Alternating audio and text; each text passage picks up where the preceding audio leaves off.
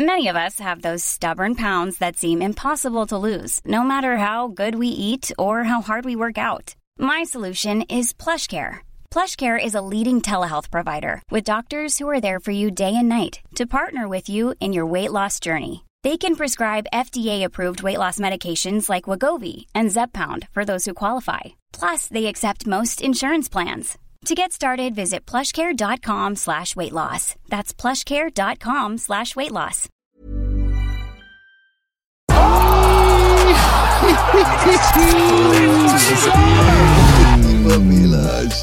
Langsam wird's funky hier, ne?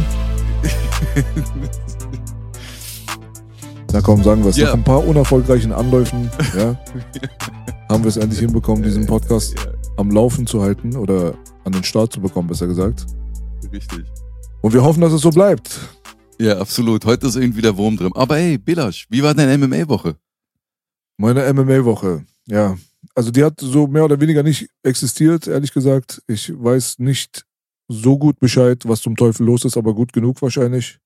Ja, so Schlägereien außerhalb von Bars, Nate Diaz, Eskapaden und so weiter waren wahrscheinlich die spannenderen Topics als jetzt wirklich UFC oder MMA-Events.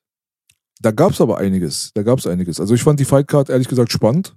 Sie hatte nicht Mhm. so diese hochkarätigen, hochrangigen Namen. Aber die Kämpfe, Kämpfe selber waren wirklich spannend. Wurde aber so ein bisschen überschattet, kommt mir so vor von, wie gesagt, Nate Diaz Schlägereien außerhalb von der Bar und äh, Tank Davis gegen Ryan Garcia. Richtig. Nee, also es ist auch nicht viel passiert. Ähm, es sind, wurden ein paar Fights announced ähm, von unserem lieben Präsidenten Dana White, also UFC-Präsidenten Dana White. Äh, wie es weiter im Mittelgewicht geht, also welche Konstellation. Mh, dass ein äh, sehr, sehr in der Vergangenheit äh, großes, erwartungsvolles Talent, was sich jetzt bewahrheitet hat aus Deutschland, auf die internationale Bühne geht und das ist kein anderer als der Abus Magomedov. Mohamed Chahur. Der, der auch, Ach so. der auch, der auch. Ahmad, äh, Mohamed Ahmad MMA. Aber ich meinte in dem Fall äh, aus Düsseldorf und aus einer anderen Ecke der Welt, das ist der Dagestaner, Deutsch-Dagestaner Abus Magomedov, der am 2. Juli endlich einen Gegner gefunden hat. Der hatte ja vorher, äh, ich glaube, auf der letzten UFC 288 von Adesanya und Co. Äh, kämpfen sollen, wenn ich mich nicht ganz irre, ist ausgefallen und hat jetzt eine Fight Night als Hauptkampf, Apex Fight Night, deine Lieblingsveranstaltung, äh, gegen den Strickland bekommen. Das Applaus an der Stelle. Oh. Weil, äh, zu, zumal, danke, weil zumal der Strickland äh, jetzt kein Unbekannter ist und zweitens laut Danas Information eigentlich keiner gegen Abus die ganze Zeit kämpfen wollte, weil der glaube ich 20 Kämpfe in äh, Folge äh, Knockout Wins hatte irgendwie sowas. Äh, hat jetzt endlich einen Gegner gefunden und äh, das finde ich ganz gut, weil äh, der ist ja mit seinem letzten Debüt, UFC-Debüt mit Ich mach mal meinen Zeh in den Mund äh, gegen Niklas Stolz. Stolze war das? Ich bring mal Stolze und Stolzfuß aus äh, hier durcheinander. Äh, schön mit einem Frontkick, Zeh in den Mund, K.O. geschlagen, wenn du dich dran erinnern kannst. Das war sozusagen ein, ein, ein Impact, implodierender K.O. Verstehst du? Hm. Kannst du mir folgen? Weil das ist nach innen gegangen. Durch den Mund und nach oben ins Gehirn. Und sein Kopf ist die, äh, geplatzt, wie bei Fist of the North Star. Wenn er ein Zombie gewesen wäre, wäre das hundertprozentig passiert, ja. Ja, ja, ja, ja, ja. Es war Stolzfuß, ja, so nebenbei. War Stolzfuß, ne? Mhm. Das ist der gute Dustin. Mhm.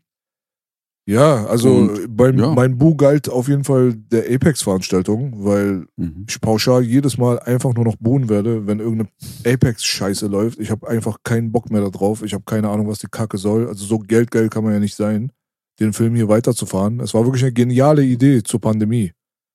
Aber Mhm. ich weiß nicht. Es ist vorbei. Die Pandemie ist zu Ende. Wir brauchen kein Apex. Wir brauchen Zuschauer. Wir brauchen Action. Wir brauchen Energie.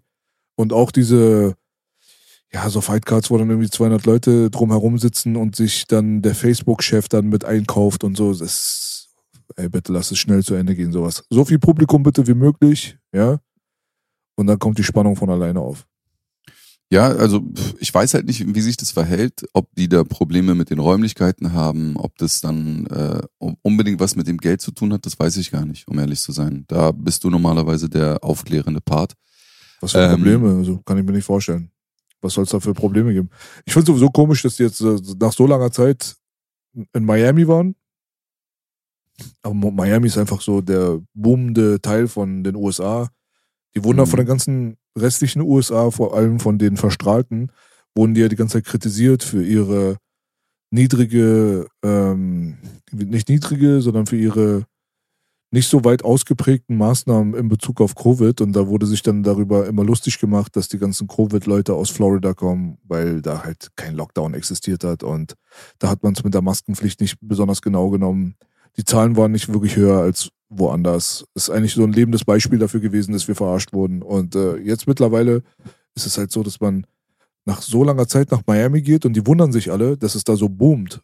Weil die Leute zum Beispiel aus New York und so weiter, aus dem östlichen Bereich von den USA, von der East Coast, aber auch teilweise aus Kalifornien, da halt massenweise hinziehen. Das war eigentlich normalerweise ein Teil, wo Omis und Opis ein bisschen gelebt haben. Florida war jetzt nicht so der Spot to be, was ich nie verstanden habe, weil da gibt es richtig geile Strände, es ist tropisch, mhm. bombastisch. Also steigst in dein Boot ein und bist dann auf den Bahamas und Miami ist direkt um die Ecke, Metropole, weißt du? Es ist einfach Bombe da. Und jetzt haben die das für sich selbst entdeckt, dadurch, dass die Covid-Geschichte halt alle Leute so richtig missbraucht hat, finanziell. Kalifornien ist eine Geisterstadt geworden irgendwann. Die Gastronomien sind alle gestorben. Downtown LA wolltest du nicht sehen. Ja, da dachtest du, du bist bei The Walking Dead. Und dann hattest du da noch sowas wie New York, wo gar nichts durftest. Ja, da musstest du wahrscheinlich nachts noch alleine mit deiner Frau im Auto die Maske aufhaben, während du knutschst. So, also New York ist richtig Katastrophe gewesen und die Leute haben gesagt, ey, weißt Aber du die was? hat noch viele, ich sag mal in Anführungsstriche, Tote, oder? Wer? In New York?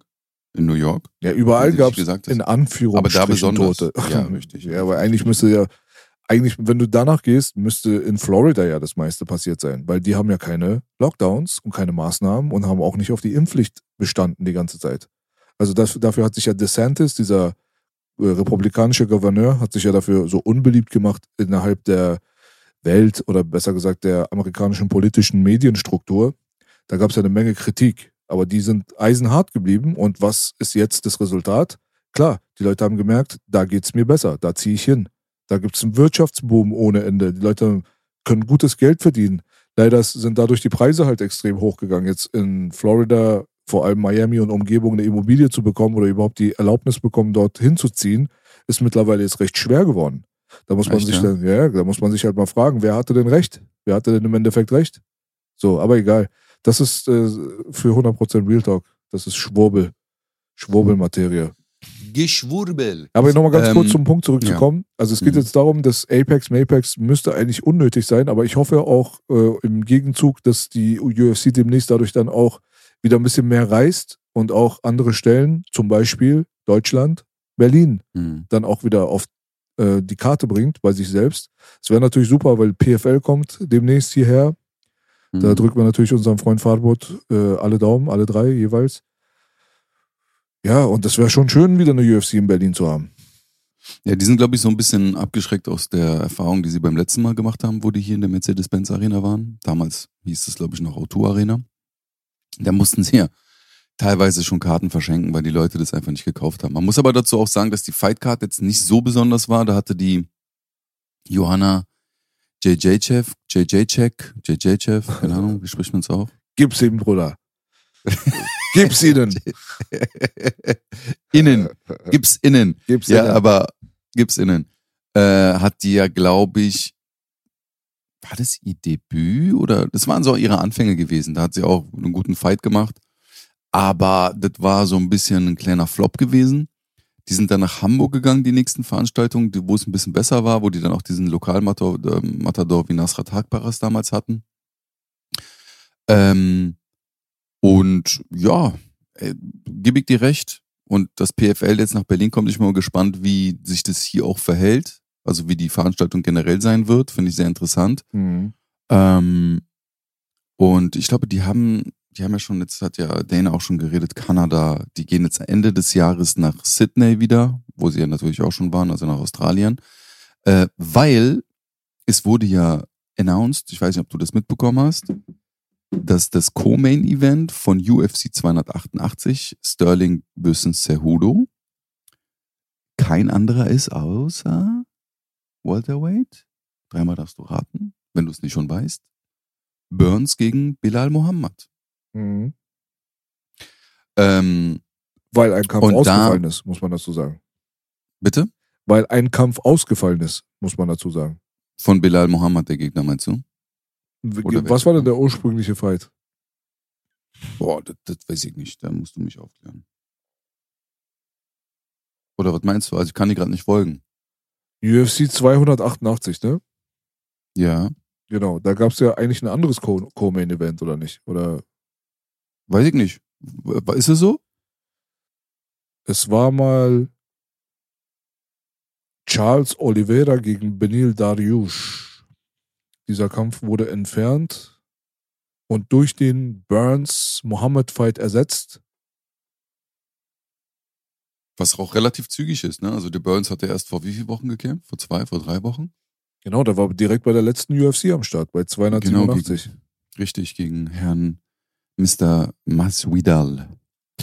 Ja, auf jeden Fall haben die den, äh, das äh, Co-Main-Event, was ich sehr interessant finde, äh, dass Burns so nach kurzer Zeit ähm, wieder kämpft. Und wir hatten ja auch das Thema mit Kobe und äh, äh, äh, äh, wer den Anspruch auf den Titelfight hat und bla bla bla bla bla. Auf jeden Fall ist es, glaube ich, ein klares Statement, was die UFC hier setzt. Und äh, der Gewinner aus der Geschichte wird wahrscheinlich aus der Gewinnergeschichte von äh, Edwards und äh, Covington entstehen. Und äh, was mir noch eingefallen und aufgefallen ist, dass die höchstwahrscheinlich Robert Whittaker gegen Duplessis kämpfen lassen. Und diesen Gewinner, deswegen habe ich diese Kurve geschlagen wegen Sydney und Australien, soll dann Ende des Jahres gegen unseren aktuellen Middleweight Champ Israel Adesanya kämpfen. Also ich glaube, dass wir ein Whittaker versus Adesanya äh, ja, richtig. Drei oder zwei, Belasch? Drei, ne?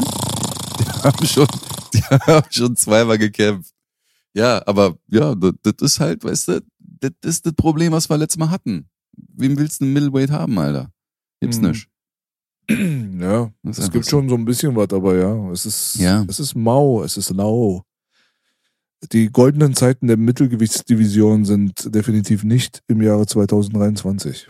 Si, Senor. Ja. Und den äh, angesprochenen Kampf, den du angesprochen hast, den Oliveira gegen Benil Dariush, haben sie als Co-Main-Event bei der UFC 289 Nunes gegen Peña als Co-Main-Event drinne. Ja, das ist schon mal eine dicke Ansage, finde ich. Ja, also ich bin mal gespannt, wie die 289 Fightcard sich weiterhin entwickelt. Aber lass uns erstmal bei der nächsten bleiben, die jetzt ansteht. Mhm. Mhm. Am Samstag des 5.6.2023, meine Damen und Herren, findet UFC 288 statt. Und zwar auf dem Streaming-Anbieter Ihres Vertrauens. Sollte es der Zone sein, dann gut. Wenn nicht, dann benutzen Sie einen VPN und loggen Sie sich bei UFC Arabia ein. Ja, Sie haben richtig gehört. UFC Arabia, die arabische Version der UFC, übermittelt und überträgt einfach alle Pay-Per-View-Events inklusive Fight Pass-Zugang für 4,99 Dollar pro Monat. Bitte Never erzählen Sie nicht weiter, dass Onkel B das gespoilert hat im Internet, aber mit NordVPN, nein, nein, das ist nicht mein Sponsor, deswegen. Nehmen Sie den Sponsor Ihres Vertrauens, äh, den VPN Ihres Vertrauens und loggen Sie sich bei UFC Arabia ein. Sch- Schreiben Sie einfach einen Kommentar unter dieses Video. Danken Sie Onkel B für das ganze Geld, was Sie gespart haben. Und dann ist die Sache schön. Äh, guckst du natürlich auf Arabisch, ne? Mit arabischen Kommentatoren. Yes salam, yes salam, ahla, Israel, Ja, genau. ahla, Adesanyo. Adesanyo, Achla. Adesanyo. Ja, ey, fett, geile Info. Äh, gut zu wissen. Also ich Hab meine, selbst nicht ausprobiert, ehrlich gesagt. Aber ich habe UFC Arabia im Urlaub in Egypt, habe ich mir dann schön aufs Handy gezogen. Also Mhm. mich dort eingeloggt und so weiter, habe 5 Dollar bezahlt und konnte mir alles angucken. Alles, inklusive Krass. der Pay-Per-Views. Die Araber werden auf Geil. jeden Fall bevorzugt und ich finde, das ist sehr rassistisch gegenüber uns Deutschen. Ja, finde ich auch. Finde ich auch. Aber das liegt wahrscheinlich, weil die arabische Welt so ein bisschen oder beziehungsweise durch die Emiratis äh, die UFC da sehr gefördert wird. Äh, subventioniert wird wahrscheinlich auf eine gewisse Art und Weise vom Staat. Rassismus ist überall, Bruder. Ja, wahrscheinlich. Äh, ja, fett. Also wusste ich nicht, sehr gut. Ich meine, mittlerweile bei der Zone bezahlst du ja auch schon fast deine 30 Euro und da hast du halt nur die äh, meistens die Main Card. In den seltensten Fällen hast du auch die Prelims. Das sind meist bei Veranstaltungen, die äh, hier so nach europäischer, humaner Zeit stattfinden. Mm. Aber ja, das rentiert sich auf jeden Fall. Ich meine, wenn du dann den UFC Fight Pass hast, was kostet der im Monat? UFC Fight Pass müsste 7 Euro kosten pro Monat. Genau, dann kannst du dann die Prelims und alles, was darüber ist, Maincard und so kannst du ja nicht drüber gucken. Ähm, und da musst du halt nochmal in Amerika, was kostet denn der Spaß? 20, 15 Euro, 30 Euro? Je nach, abhängig nach äh? Fight, ne? Mhm. 60 Dollar. 60 Euro? Mhm. 60 Dollar. Also ist schon nicht billig, ne? Deswegen, also es ist sehr selten der Fall, dass sich irgendjemand da drüben in den USA ein Pay-Per-View bestellt, um es zu Hause alleine zu gucken. Also man tut sich zusammen, dann kommen dann die Kumpels, ja, hast du ein paar Tiefkühlpizzen im Ofen und ein paar geile Stripperinnen, die an der Stange hin und her rutschen. Und Mhm. äh, dann hast du dann aufgeteilt, jeder gibt dann irgendwie seine 5 Dollar rein oder was. Oder vielleicht auch mal 10, wenn ihr weniger seid.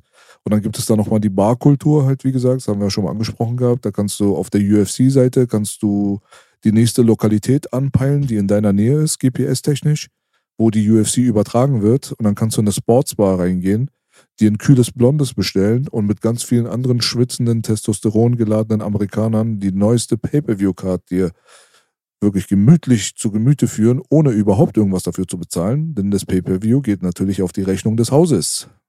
Yeah!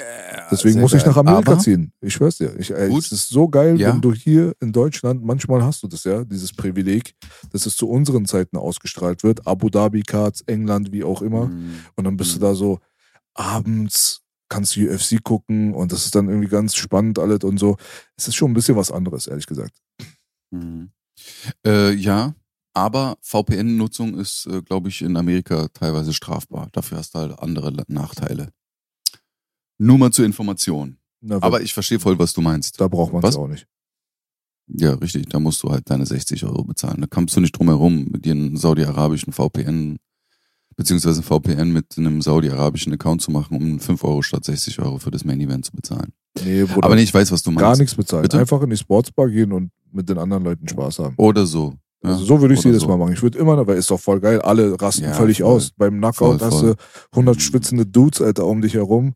Jawohl, dann vielleicht noch eine geile Barschlägerei und dann siehst du Nate Diaz noch irgendwie vorne auf der Straße, wie ein Logan Paul Lookalike dann einfach auschoked. War, war das der Grund dafür? Weiß man, kennt man den Grund, warum er das, äh, also für die Zuschauer, die nicht Bescheid wissen, Nate Diaz ist jetzt vor ein paar Tagen ein Video aufgetaucht, wie er jemanden vor einem Club oder vor so einer Partymeile äh, komplett auschoked auf der Straße, weil Stress. Warum gab es diesen Stress? Dachte er, das wäre der Logan Paul gewesen oder was, das, was dachte der? Würde mich bei Nate vielleicht jetzt nicht wundern, aber wir wollen ihm so ein bisschen mehr Intelligenz zusprechen, bevor wir urteilen über den guten Bruder. Das wäre schon auf jeden Fall haarsträubend, wenn er wirklich gedacht hätte, dass er da Logan Paul gerade ausgechoked hat. Aber es soll wohl drinne, deswegen auch dieser Übergang mit der Bar, es soll wohl drin in der Bar zu irgendeiner Konfrontation gekommen sein. Diese ganze Thematik hat sich wohl verlagert und zwar vor die Bar auf der Straße und äh, da hat dann jemand sein Handy gezückt und hat natürlich im richtigen Augenblick dann den guten Nate dabei erwischt, wie er einen Front Headlock angesetzt hat und irgendwie Standing Guillotine den Dude einfach bewusstlos gechoked hat und der ist dann auch mit dem Hinterkopf dann rückwärts irgendwie auf dem Asphalt geklatscht. Da wo ich auch dem guten Nate mal raten würde, dass er mal ein bisschen nachdenkt, weißt du, weil solche Sachen weiß man ja. Wesel, der Rapper zum Beispiel, ne, unser guter alter Freund, hat ja Mhm. einen totgeboxt mal. Also wegen so einer Nummer ist es ja passiert, ne? Also nicht totgeboxt, sondern hat jemanden geboxt, der fällt nach hinten, mit dem Kopf auf dem Asphalt und dann hast du dann Schädelbasisbruch. Oder Schlimmeres, weiß ich nicht. Also tot halt. Ist ne? der gestorben oder hat er überlebt? Der ist tot, der Bruder. Boah. Der ist tot, der Bruder. Und das ist nicht der Einzige, den ich kenne, dem das passiert ist. Also mit dem Hinterkopf auf den Beton zu klatschen, ist gefährlich.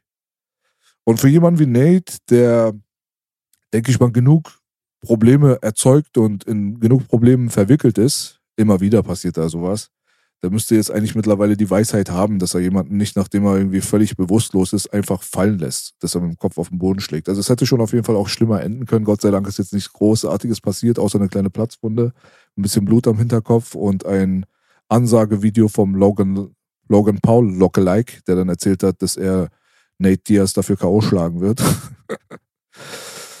Am Ende lustig gelaufen, aber hätte auch anders laufen können. Ich bin sehr müde heute. Ja, ey, das ist, äh, glaube ich, ein Punkt, den viele Menschen unterschätzen. Äh, und das den auch, auch gar nicht so, gerade auch jüngeren Leute. Ich meine, auch selbst mir, wenn, wo du mir das jetzt gerade erzählt hast, mach ich ja, stimmt. Eigentlich äh, kennt man das ja, aber es gerät halt oft in Vergessenheit. Und natürlich, Alter, wenn du es dann sowas hast wie mit Vaisel, dann ist das schon echt hart, weil jemanden schlagen wollen ist schon was anderes, als wenn der danach stirbt. Und mit diesen ganzen Anhängsel, also das ist schon, ja, das zeigt halt immer wieder, wie viel Verantwortung eigentlich so ein junger Mensch hat, der äh, Kampfsport macht und lernt zu kämpfen und lernt Menschen auszunocken oder auszuchoken. Aber du selbst siehst selbst bei den Profis, manchmal geht, gilt es, wenn da noch ein bisschen Alkohol im Spiel ist, in Vergessenheit. Wie bei dem lieben Nate Diaz. Und dann, wenn du noch eine Crowd hast und alle reagieren drauf, dann bist du halt auch noch cool, weißt du, dann lässt du den einfach fallen, sagst, hier komm, verpiss dich. Und das war's. Mhm. Aber ja, aber zum, zurückzukommen auf das Thema, ja, finde ich auch. Das Thema hatten wir ja auch schon mal gehabt äh, bezüglich ähm, Uhrzeit und Übertragung und Anerkanntsein in der Gesellschaft. Und voll. Also es ist ja so ein richtiges Erlebnis, wenn man um 19 Uhr schon den Fernseher anmacht oder mit seinen Freunden sich zusammensetzt, was ist, quatscht, nebenbei quatscht, die Prelims laufen und ähm, sich sozusagen auf das Main Event freut. Das ist schon was komplett ganz anderes. 100 Prozent. Schade, dass wir das hier so wenig haben, muss ich ehrlich sagen. Das stimmt. Das stimmt. Also ab nach Amerika. Ja, richtig. Und nur deswegen. Und nur deswegen. Das sind richtige Hardcore-Fans. Ja, Aber. Weil machen, wir, machen wir heute eigentlich äh, UFC 288 Fight Picks? Wollen wir das äh, heute machen? Würde sich ja anbieten, eigentlich normalerweise, ne? Weil wir haben ja nicht dieses Wochenende, sondern nächstes Wochenende auch erst die Fight Card. Da machen wir vielleicht lieber nächste Woche die Fight Picks und so, ne? Ja, richtig. Also ich hätte jetzt vielleicht nur, wie gesagt, solche Sachen wie Burns und Bilal Mohammed besprochen. Ähm, ich hatte auch gesehen, dass äh, noch eine deutsche junge Dame aus, aus Deutschland äh, bei der UFC kämpft wieder. Das ist Mandy Böhm. Die kämpft aber auch, hatte ich die gesehen auf irgendeiner Fightcard jetzt aktuell. Also es hat sich trotz allem, außer jetzt irgendwelche Barschlägereien, einiges getan. Neue Fightcards sind entstanden für die nächsten sechs Monate äh, oder beziehungsweise für die nächsten drei Monate. Und da sind sehr gute Fights mit dabei. Ne? Also Bilal Mohammed, äh, Dariush gegen ähm, Oliveira äh, und Amanda. der Whittaker gegen, du siehst, Amanda Nunes kämpft wieder. Also Amanda gegen ähm, Pena. Juliana Peña ist so ein Fight halt. Also das erste Mal war das wirklich eine schöne Überraschung, mal zu gucken, dass da, wie bei hm. der äh, Valentina Shevchenko vor kurzem, dass dort halt Alexandra. halt. Alexandra Shevchenko, tut mir leid, ja. Hm. Ähm, ja, dass man halt sieht, dass ein Champion, der lange Zeit den Gürtel getragen hat, oder die Championess, die lange Zeit den Gürtel getragen hat, in den Doppelpunkt Sternchen, Cis, dass diese Regentschaft auch mal enden kann und dass da ein bisschen Schwung in die Division reinkommt. Das war schon auf jeden Fall gut. Die Immediate Rematch-Geschichte, dass man sofort Pena gegen äh, Nunes 2 dann angesetzt hat, hat natürlich für Diskussionen gesorgt und zwar eine generelle Diskussion über Immediate Rematches. Also sollte man das überhaupt machen? Macht das Sinn? Nimmt das der Errungenschaft der einen Person vielleicht einfach ein bisschen was weg? Weil in dem Augenblick, wenn Juliana Pena jetzt als Beispiel einfach nur. Nur es ist ja noch ein Nöcher passiert. Aber nehmen wir jetzt mal diesen Kampf. Wenn sie jetzt das Unmögliche möglich macht, ja, und diesen Mount Everest erklimmt, ja, und den lang, ja, gefürchteten Champion endlich vom Thron stößt, etwas, was viele nicht für möglich gehalten haben, denn man hat ja immer gesagt, Amanda Nunes ist the greatest, ja. Wenn das dann passiert und kurze Zeit später gibt es ein Rematch und ja, in dem Fall gewinnt Amanda halt wieder. Dann vergessen die Leute mhm. diese Errungenschaft. Das ist dann auch nicht mehr so groß. anstatt da ein bisschen zu warten und äh, vielleicht den Contender-Weg dann einzuschlagen, dass man vielleicht sagt, ey, besiegt mal bitte jetzt wenigstens noch eine Person oder so, dass da so ein bisschen was dazwischen liegt. Das ist halt so eine generelle Diskussion, ob die jetzt irgendwie gut ist oder schlecht ist, diese ganzen Immediate Rematch-Geschichten und so weiter. Ich bezweifle es auch, ehrlich gesagt, dass es immer die beste Idee ist, direkt danach dann wieder einen Rückkampf zu bucken. In dem Fall entscheidet sich jetzt das Ganze und äh, ich würde mich freuen darüber, wenn Juliana Pena gewinnt, muss ich dazu sagen, weil ich es einfach langweilig finde, wenn eine Person ohne viel Auswahl an Gegnern über eine sehr, sehr lange Zeit ein dominanter Champion ist, wo man schon langsam gar keinen Bock mehr hat zuzugucken, wenn man weiß, ja, die wird jetzt wieder gewinnen. Sollte dieser dominante Champion viele interessante, hochkarätige Finishes an den Tag legen und die Crowd wirklich extrem entertainen, dann ist es ja auch in Ordnung. Sollte das nicht der Fall sein, dann wird die Sache dann so ein bisschen haarig und schwammig. Jetzt hat man natürlich mit dem Alex Pereira und äh, Israel Adesanya Fight hat man ja genau das gerade vor der Haustür sitzen gehabt, wo man sich gefragt hat, ob Immediate Rematch jetzt gerade Sinn machen wird, ja oder nein. Aus bestimmten Gründen wurden diese ganzen Dynamiken ja so ein bisschen gesprengt, weil auch natürlich Alex Pereira gesagt hat, dass er die Division verlassen wird. Das ist jetzt ein bisschen eine andere Situation. Trotzdem bin ich gespannt drauf. Peña ist ein Underdog. Ich würde es ihr gönnen. Ihr Kampfstil ist halt wirklich sehr schwammig. Also vor allem im Stand-up ist sie sehr schwammig, aber sie hat getroffen. Sie hat einfach effektiv getroffen. Auch wenn es nicht gut aussah, hat sie die gute Amanda Nunes in Bedrängnis gebracht. Und die Diskussion über The Female Goat, wer jetzt wirklich die weibliche Athletin ist, die den Hauptspot auf dem Mount Rushmore bekommen sollte, die bleibt halt weiterhin spannend, weil ich meine, letztendlich, wenn Juliana Pena jetzt die Amanda Nunes wegkloppt, ja, und eindeutige Gewinnerin ist mit 2 zu 1, dann muss man sich fragen, ob sie denn nicht auch verdient hat, in diese Diskussion mit reinzukommen. Es ist halt, diese MMA-Mathematik ist halt immer ein bisschen schwierig, weil, ja, der klar hat Amanda Nunes eine lange Titelregentschaft hinter sich gebracht, aber man könnte dann sagen, okay, du hast aber gegen Pena verloren, du hast damals gegen Kat Zingano verloren. Hm, wie machen wir das jetzt? Ja, Shevchenko, Pena, Rousey, Cyborg. So. Ne, ich weiß, äh, Frauen-MMA ist jetzt nicht das spannendste Thema, aber es war mal gut, das mal angesprochen zu haben. Ist ja auch auf jeden Fall ein Blick wert. So. Aber wir gucken zu weit in die Zukunft, glaube ich. Ja, voll. Also ich finde generell diese Diskussion, die hatten wir ja mit Adesanya und mit ähm, Pereira auch gehabt es ist halt auf der anderen Seite hast du dann halt oft, dass der Champion, der jetzt gerade wie jetzt ein Nunes oder wie jetzt ein äh, Usman und Co., die jetzt schon länger dann Champion gewesen sind, dann sagen, ey, okay, ja, alles gut, er hat mich jetzt besiegt, äh, Respekt an der Stelle, aber ich will jetzt sofort wieder eine Chance haben. Weißt du, wer dann, ist halt auch auf der anderen Seite ein bisschen komisch, wenn dann zum Beispiel ein Usman, der jetzt sieben, zehn, hundert gefühlte Kämpfe seinen Titel verteidigt hat, ähm, dann wieder auf einmal irgendwie zwei Kämpfe machen muss, um sich den Titelshot äh, zu holen.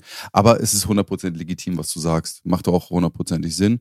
Nur hast du halt auf der anderen Seite das andere, was halt auch gewichtig ist.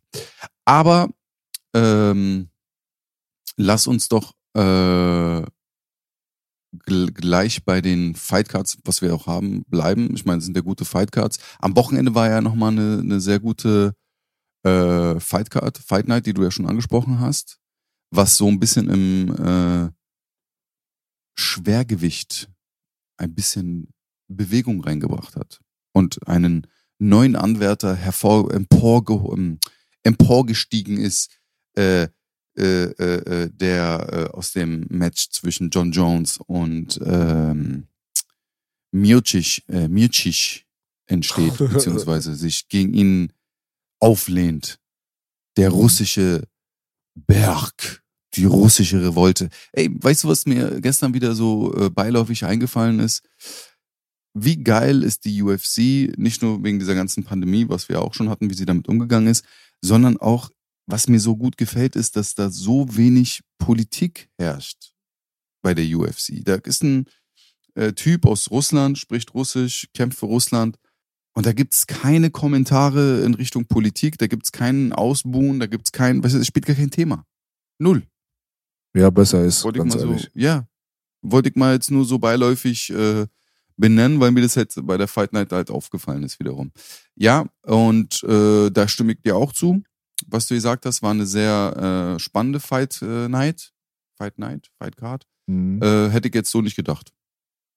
Ja, war gut. Der, Hat Spaß gemacht. Also der Hauptkampf Sergei Pavlovich gegen Curtis Blades. War ein guter Heavyweight-Fight und das ist schon mal selten heutzutage. Prinzipiell selten, dass überhaupt ein Heavyweight-Fight in der UFC gut ist. Also das du mit der Lupe suchen.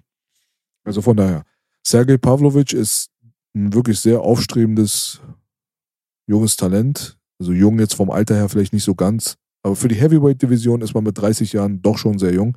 Er hat einmal verloren und das war gegen Overeem. Alistair Overeem hat ihm im Jahr 2018 K.O. geschlagen. Das war auch noch bei einer Fight Night, wo Curtis Blades im Main Event war und gegen Francis Ngannou seinen zweiten Fight bestritten hat. Ansonsten haben wir einen ziemlich cleanen Record. Also dieser Bruder Sergei Pavlovich, ich nenne ihn die russische Revolution, hat auf jeden Fall eine 18 zu 1 hingeschmettert. Also wir haben 18, 18 ähm, Siege und nur eine Niederlage, 15 davon durch Knockout und nur drei davon gegenüber die Runden. Also es ist ein wirklich gefährlicher Finisher. Die Leute, mhm. die er bekämpft hat, haben jetzt vielleicht nicht die namentliche große Qualität. Der, groß, der größte Name ist der, gegen den er verloren hat, muss man dazu sagen. Alistair Overeem. So. Mhm. Aber trotzdem hat er seit dieser Niederlage sechsmal gewonnen. Und das ist schon auf jeden Fall bemerkenswert, ne? Sollte er jetzt der nächste Kandidat für John Jones sein? Wahrscheinlich, so wie die amerikanischen Medien tuscheln, handelt es sich bei Sergei Pavlovich um unseren zukünftigen Interim-Champion. Weil wahrscheinlich der Fight zwischen Jones und Miocic einfach nicht stattfinden wird und die fucken langsam mit meiner Geduld auch als Fan, weißt du. Also je länger das sich hinzieht mit diesen Verhandlungen und diesem, nee, nicht im Juni, dann doch lieber in drei Jahren und so, desto weniger habe ich auch Bock drauf, muss ich ganz ehrlich sagen. Aber also, warum Interim? Also ich meine, wenn der Kampf mit Miocic nicht zustande kommt, dann macht es ja Sinn, dass der Pavlovic gegen Jones kämpft. Ja, aber es gibt halt Gerüchte, dass Jones nicht zurückkommt, erstmal. Ach, echt jetzt? Jones wird wahrscheinlich nicht zurückkommen. Ja, okay, okay. Was ist los? Miocic verhandelt sich dazu um Kopf und Kragen, was das Finanzielle angeht. Jeder versucht irgendwie seinen Spot irgendwie so zu bekommen, um so richtig einzucashen. Was aus der Fighter-Perspektive auch absolut Sinn macht. Vor allem, wenn man über diese beiden gerade spricht, ist ja auch okay. Für uns ist es halt nur so, dass wir uns darauf einstellen müssen, dass Sergei Pavlovic wahrscheinlich gegen irgendeinen anderen Heavyweight demnächst um den Gürtel kämpfen wird und dann haben wir Interim Champion Sergei Pavlovich. Ich lasse mich gerne von dem Gegenteil überzeugen und äh, würde da sehr gerne Unrecht haben. Wobei ich auch sagen muss, dass ein Sergei Pavlovich halt ein, einfach auch ein Albtraum-Matchup ist für John Jones. Ja, also wirklich Alb, absoluter Albtraum. Ich rede noch nicht mal von der fight-technischen Stilistik, sondern ich rede einfach nur von dem, dass er ein unbekannter Dude ist, der völlig unterm Radar gerade äh, fliegt und die Leute die brauchen halt diese Multimillionen-Fights, wenn John Jones auf der Fightcard drauf ist. Und Miocic ist ein Name, der ist groß genug. Cyril Gann war ein Name, der war gerade so groß genug, aber er hat halt den Gürtel getragen. So. Francis Engano wäre der Fight gewesen. Ne? Aber mhm. Sergei Pavlovich, Bruder, also da kommt jetzt einfach jemand, den haben die Leute nicht auf dem Schirm und der knockt dich jetzt weg. Was macht das mit deiner Legacy? Überleg mal. Wenn du jetzt von irgendeinem Daniel Cormier weggenockt würdest, von einem auch Stipe Miocic, ja, das sind so Leute, der eine ist the GOAT of Heavyweight. Stipe Miocic wird als der beste Schwergewichtsfighter aller Zeiten in der UFC gesehen, weil er einfach drei Titelverteidigungen äh, hinbekommen hat. Eine Sache, die andere nicht geschafft haben. Dann hattest du im Fall von Daniel Cormier damals einen Olympioniken, krassen Dude, unbesiegt, bla bla bla.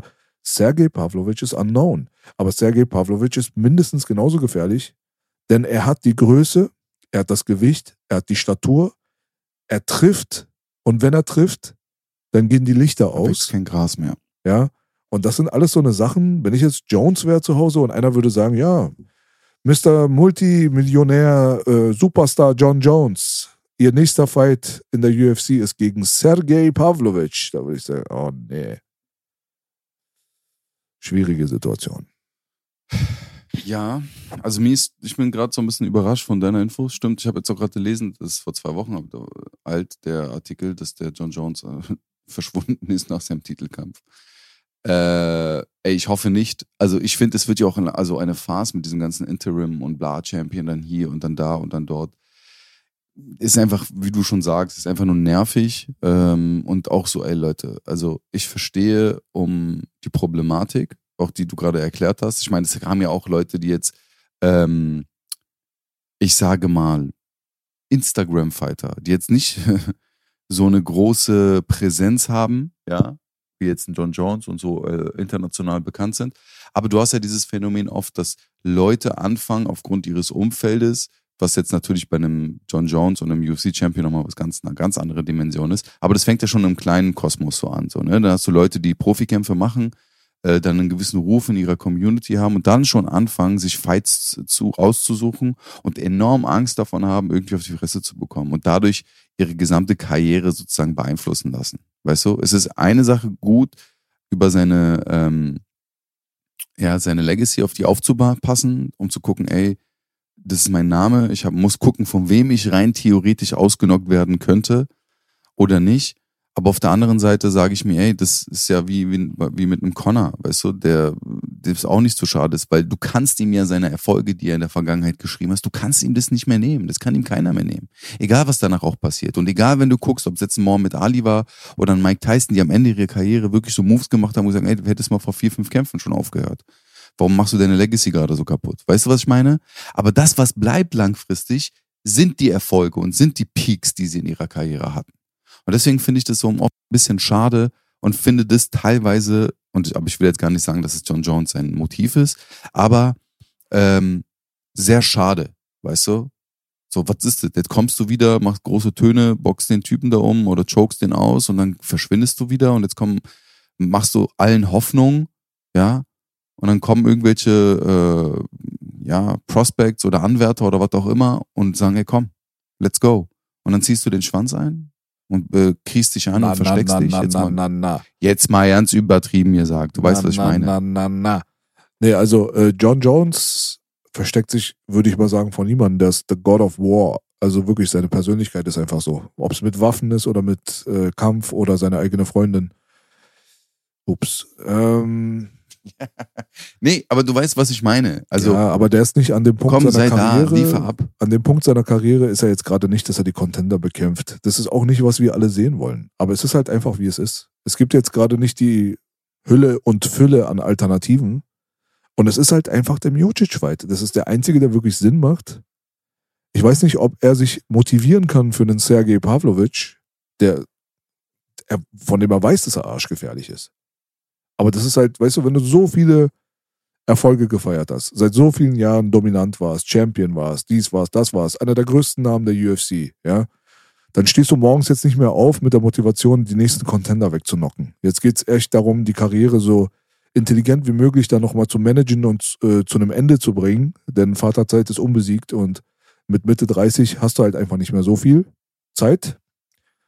Die meisten Brötchen zu verlieren mit äh, verdienen, die meisten Brötchen zu verdienen mit den schwächsten Gegnern ist das, was Chael Sonnen sagt, was eigentlich deine Karrieremotivation sein sollte. Es klingt für den einen oder anderen jetzt vielleicht ein bisschen feige, aber ich kann es schon verstehen. John Jones ist ja nicht dafür da, um uns als Fans jetzt zu, äh, glücklich zu machen, sondern in erster Linie geht es ja darum, eine steile Karriere hinzulegen, so viel Geld wie möglich zu verdienen und dann auch so elegant wie möglich aus dem Sport abzutreten, sich Türen offen zu lassen, um weiterhin sich ein Standbein aufbauen zu können mit anderen Sachen. Also das ist es, worum es einem Fighter geht. Denn Fighter lassen halt einfach auch ein großes Stück von ihrer Seele und ihrer vor allem Gesundheit dort in diesem Oktagon. True. Aber ja, aber jetzt sagst du, dass Miocic rumeiert und John Jones nicht mehr irgendwie, der ist out of service, richtig? Nee, das stimmt nicht so ganz. Also das war halt ein Kommentar von Dana, dass er verschwunden ist. Er ist nicht verschwunden. Das war, was sie damit, was er damit meinte, das hat er bei der Pressekonferenz dann auch wieder gerade gerückt. Er meinte halt einfach nur, dass Jones seitdem halt in der Medienwelt und so weiter nicht mehr stattfindet. Untergetaucht ist. So. Mhm. Aber das heißt jetzt nicht, dass er jetzt wirklich menschlich, persönlich Ah, okay. als Person dachte- irgendwie weg ist oder so.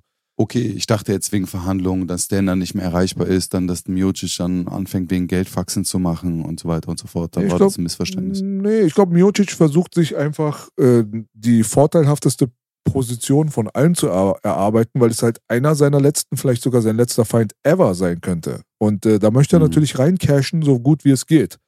Und da kann es halt einfach sein, dass du zu hoch pokerst und Mhm. die andere Seite halt einfach irgendwie abturnst. Das kann passieren und das ist gerade das, was kommuniziert wird als Gerücht. Das könnte sein, dass das der Fall ist. Aber ey, mhm. wir werden es erleben. Lass uns nicht zu lange bei der Nummer hier aufhalten. Ich glaube, wichtig ist einfach nur festzuhalten, dass Sergej Pavlovic einfach der nächste Anwärter ist um den Gürtel, egal um wen es jetzt geht. Ich persönlich halte es halt, wie gesagt, für unwahrscheinlich, dass es gegen John Jones sein wird. Aber wir werden sehen. Knockout. Aber sagen wir mal, sagen wir mal, dass, ja, Entschuldigung, aber sagen wir mal, Miocic funktioniert nicht. Wem siehst du denn da? Gar nicht. Jones kämpft, glaube ich, gar nicht dann. Also ich, ich würde es auch besser finden, wenn er dann abtritt. Außer er hat das Geld nötig und sagt, ey, ja, let's go. Aber also ich würde mich nicht dafür motivieren können, muss ich dir ganz ehrlich sagen. Weil er ist jetzt Champ-Champ, er hat seinen Champ-Champ-Status, er hat seinen Goat-Status zementiert. Es gibt jetzt mittlerweile niemanden mehr, der das anzweifelt. Ja, es gibt ja immer die Diskussion, GSP, Rabib, Jones, Fedor, Mighty Mouse, diese ganzen Geschichten, ne? Oder? Wenn es jetzt um, um hm. Greatest of All nee, Time, weiß, Pound for ja. Pound geht, sind die Namen, die ich jetzt gerade aufgezählt habe, sind doch die, die immer wieder fallen, oder nicht? Da wird hm. vielleicht ein Jose Aldo noch irgendwo mit in den Topf reingeworfen, ein Anderson Silva. Cejudo. Das ist genau der Punkt. Dankeschön, mein Freund. Das ist nämlich die Falle, die ich äh, stellen wollte, aber du bist halt nicht mhm. reingetappt. Das ist nämlich genau der, der bei UFC 288, nämlich bei der nächsten Fight Card, den Hauptkampf bestreiten wird. Der so, freue ich mich so krass. Der von so gut wie niemanden als the greatest of all time betitelt wird. Also der ist fast nie in der Diskussion mit dabei. Ne? Mhm. Also die mhm. Namen, die ich gerade genannt habe, die hörst du immer. Sein Namen mhm. sehr, sehr selten. Eigentlich, mhm. wenn man es mal genau betrachtet, ist er einer der dekoriertesten wenn nicht sogar der dekorierteste Fight-Athlet auf der Welt. Und auch wenn dieses ganze Cringe-Ding und so weiter die Leute illusioniert hat, ihn als teilweise ein bisschen lächerlich oder sowas zu empfinden, was wahrscheinlich von ihm gewollt ist. Also es ist eine Taktik, ja, die er selber entwickelt hat. So, weißt du? Darf man einfach mal nicht vergessen, mit wem wir es hier zu tun haben, Alter. Henry Cejudo ist ein Olympia-Goldmedaillist, der hat zwei Medaillen, soweit ich weiß. Mhm. Ist in die UFC gekommen, hat in zwei verschiedenen Gewichtsklassen gekämpft, erfolgreich, Gürtel gewonnen. Und die Leute, die er besiegt hat, die sind teilweise benannt worden als die Goats ihrer Division. Das ist schon extrem heftig, was dieser Mann für eine Legacy hingelegt hat. TJ Dillashaw, Dominic Cruz, Demetrius Johnson. Und das sind nur drei der hochkarätigen Namen, die dieser Mann besiegt hat. Ja? Und deswegen ist es für mich immer sehr seltsam, dass Henry Cejudo nie in der Diskussion stattfindet, the greatest of all time zu sein, obwohl er es viel mehr verdient hat als der Mann, der ein oder andere, der dort in diese Konversation mit reingepackt wird. Also der Disrespect in Richtung Cejudos Fähigkeit und Position als Kämpfer nimmt langsam sehr beängstigende Ausmaße an, muss ich ganz ehrlich sagen, wo die Leute, glaube ich, schnell vergessen haben, mit wem, mit wem sie es zu tun haben. Und jetzt kommt natürlich erschwerenderweise eine dreijährige Pause dazwischen, wo man nicht weiß, ob er jetzt zurückkommt und immer noch der Alte ist, vielleicht besser oder aber auch vielleicht schlechter. Hm, also das habe ich mir gestern auch schon gedacht, ähm, als ich die, als ich die, den Trailer beziehungsweise dieses äh, Dings nochmal gesehen habe, das Thema, ich weiß nicht, wo ich gesehen habe, keine Ahnung, ob das ein Thema war in einem Interview, ob das Thema in einem Trailer war, weiß ich nicht. Aber ich glaube, so wie der Typ trainiert, ich glaube, so wie der andere Sportler auch betreut, analysiert, guckt, glaube ich, dass ihm diese Pause sogar gut getan hat. Kann ich mir sehr gut vorstellen, weil das Unterrichten und das Betreuen von Leuten, die du dann eine ganze Zeit lang vielleicht bewusst machst und sich selbst noch im Training hältst und ähm, auch wahrscheinlich immer wieder mit dem Gedanken gespielt hat, zurückzukommen, weil sonst würde er jetzt nicht zurückkommen. Und wenn man die Videos sieht, wie er trainiert, äh, wie das ganze Training auch analysiert und ähm, auseinandergenommen wird, glaube ich sogar, dass durch das Betreuen und durch das Trainieren von anderen großen Top 5, Top 3 Kämpfern, äh, zu guter Letzt John Jones mit unter anderem, glaube ich, in dem Trainingscamp von denen ja auch betreut wurde. Ne? Also der, der hat ja mit, den, mit dem Trainer auch zusammen trainiert. Also ich will damit nur sagen, dass ähm, das dich als Sportler nochmal ganz anderes auf ein anderes Level bringt, wenn du selbst dich nochmal theoretisch gezwungenermaßen damit auseinandersetzen musst, weil du jetzt beibringen willst, weil du jetzt Leute fördern willst, weil du weiter vorankommen willst. Und wenn man sich die Trainingsmethoden von den Typen anguckt, also ich glaube, dass der liebe Sterling äh, eine ganz böse Überraschung erleben wird an dem Tag. Ja, Aljo nicht unterschätzen, der wird gerne Nein, nein, nein, unterschätzt. es geht, nee, es aber- geht, nein, nein, aber es geht nicht um Unterschätzen, Ja, ja. sondern es geht einfach um die Qualität von Cejudo, weißt du? Richtig, genau. Und so einen Gegner hatte bis jetzt äh, Sterling noch nicht gehabt. das stimmt. Das stimmt. Also das, das kann man nicht anders bezüglich, sagen. bezüglich Ringen und Striking und Striking hat der die junge, junge Mann Cejudo sich da auch extrem entwickelt. Das darf man auch nicht vergessen. Mit Sicherheit, aber der war auch schon immer gut. Also der hatte eine sehr starke Mhm. Boxing-Basis. Also als Cejudo in die UFC gekommen ist, hat er anders gekämpft, muss man dazu sagen. Er war sehr viel mehr boxorientiert. Sein ganzer Stand hat sich geändert, hat sich eher so an Conor McGregors Karate-Stil angepasst. Irgendwann hat er diesen weiten Stand gehabt mit dem Rein- und Rausbouncen und der Handposition so. Also sehr, sehr Mhm. stark an Karate orientiert. Mhm. Davor war er eigentlich ein relativ traditioneller Boxer vom Stand, Stand her, so Muay Thai Boxenmäßig so. Ihr könnt euch ja mal die ersten Fights von Henry Cejudo auf Fight Pass reinziehen, da wo er noch Bantamweight gekämpft hatte. Bevor er dann runtergegangen ist zu Flyweight, hat er auf jeden Fall ein bisschen anderen Kampfstil gehabt, wo ich aber sagen muss, der war, also hat mir mindestens genauso gut gefallen. Der war schon immer technisch sauber und hochkarätig. Jetzt äh, hat er seinen Switch halt bekommen. Ich fand es halt bemerkenswert, dass er erstens die Niederlage gegen Mighty Mouse, dass er die korrigieren konnte, dass er sich dann einen Sieg geholt hat. 2016 haben sie das erste Mal gekämpft und Mhm. 2018, zwei Jahre später, hat er es dann geschafft. Okay, Split Decision. Beim ersten Mal wurde er halt durch Knie zum Körper K.O. Mhm. geschlagen. Da hat Mighty Mouse dann natürlich dann immer noch so ein bisschen den Penisvorteil, was die Länge angeht, äh, wenn man jetzt direkt vergleicht, diese beiden Geschichten. Aber trotzdem, wer Das hat hast denn du jetzt bitte. wegen der Hautfarbe gesagt. Ah, du bist so dreckig in deinem Kopf, bitte. Dein, dein Geist ist einfach ekelhaft und pervers.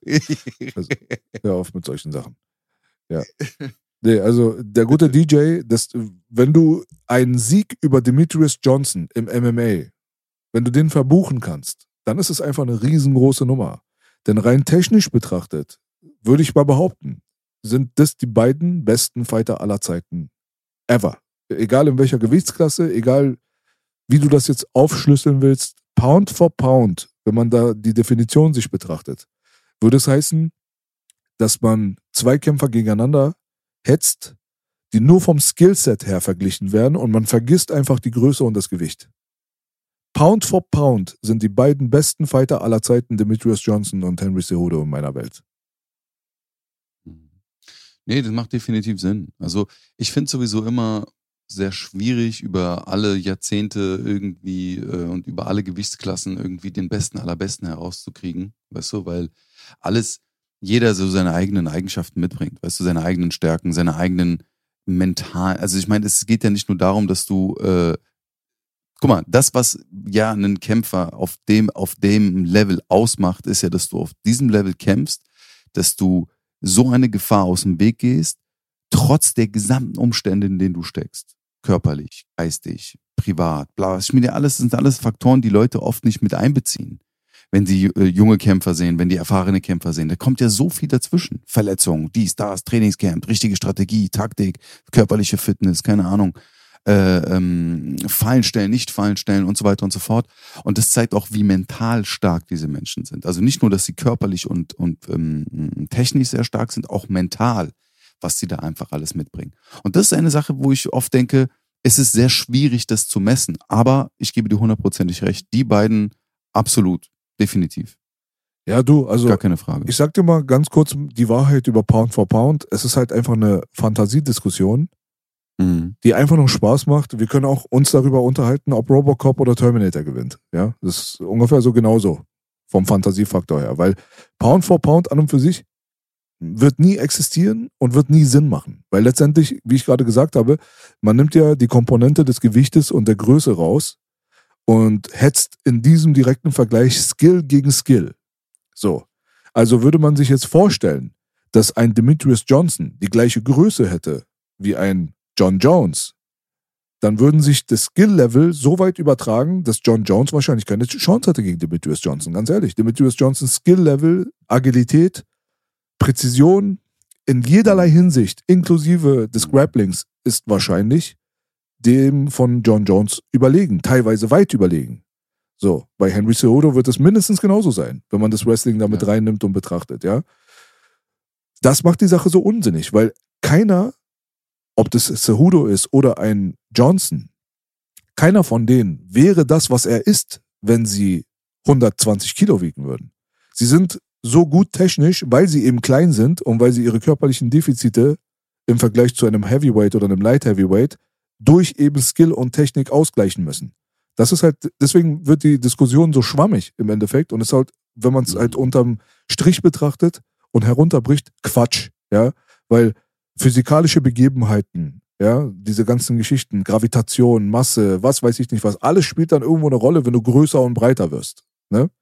Dadurch hast du dann aber andere Vorteile, die du durch das Skill-Defizit ausgleichen kannst, indem du mehr Power hast, indem du halt insgesamt einfach stärker, größer, schwerer und gefährlicher wirst. Deswegen sieht man weniger Knockouts in den unteren Rängen, mehr Knockouts in den oberen Rängen. Also wirklich, Pound for Pound, um das jetzt einmal, das Thema mal einmal besprochen zu haben, ist eine Quatsch-Fantasie-Diskussion, aber mir geht es einfach nur um das Skill-Level. Deswegen habe ich das gesagt. Skill-technisch sind die besten Fighter, die ich jemals in meinem Leben gesehen habe, Henry Cejudo und Demetrius Johnson. Ja, ey, und das sieht man halt auch bei dem Sergei Pavlovic. Also dieses, diese brachiale Power, die dort entsteht, gerade im Schwergewicht. Äh, hast du ja auch bei dem Curtis und äh, Sergei-Kampf gesehen. Das war jetzt technisch nicht auf dem krassesten Niveau, aber da war einfach Bums dahinter, ja. Und ja, und äh, das war ein guter Abschluss, finde ich, mit dem äh, Sieg da, mit dem K.O., den der liebe äh, Sergei Pavlovic I'm Sandra, and I'm just the professional your small business was looking for. But you didn't hire me because you didn't use LinkedIn jobs. LinkedIn has professionals you can't find anywhere else, including those who aren't actively looking for a new job but might be open to the perfect role, like me. In a given month, over 70% of LinkedIn users don't visit other leading job sites. So if you're not looking on LinkedIn, you'll miss out on great candidates like Sandra. Start hiring professionals like a professional. Post your free job on linkedin.com/people today. erarbeitet hat. Ähm, aber ich fand zum Beispiel auch interessant, äh, Bobby Green hat auf der Fightcard gekämpft, ähm, den Co-Main-Event Bruno Silva gegen Brett Tavares. Richtig. Äh, war ja auch ein sehr ansehnlicher K.O. Ähm, mit einer sehr emotionalen Reaktion von dem Bruno Silva.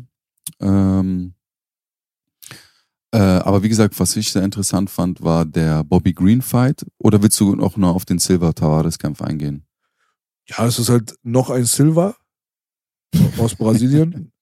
ähm, der, der Brody, der hat äh, eine starke Leistung hingelegt. Ich fand den Kampf insgesamt sehr entertaining. Also beide haben mhm. sich gegeben und dann ist halt einer umgefallen.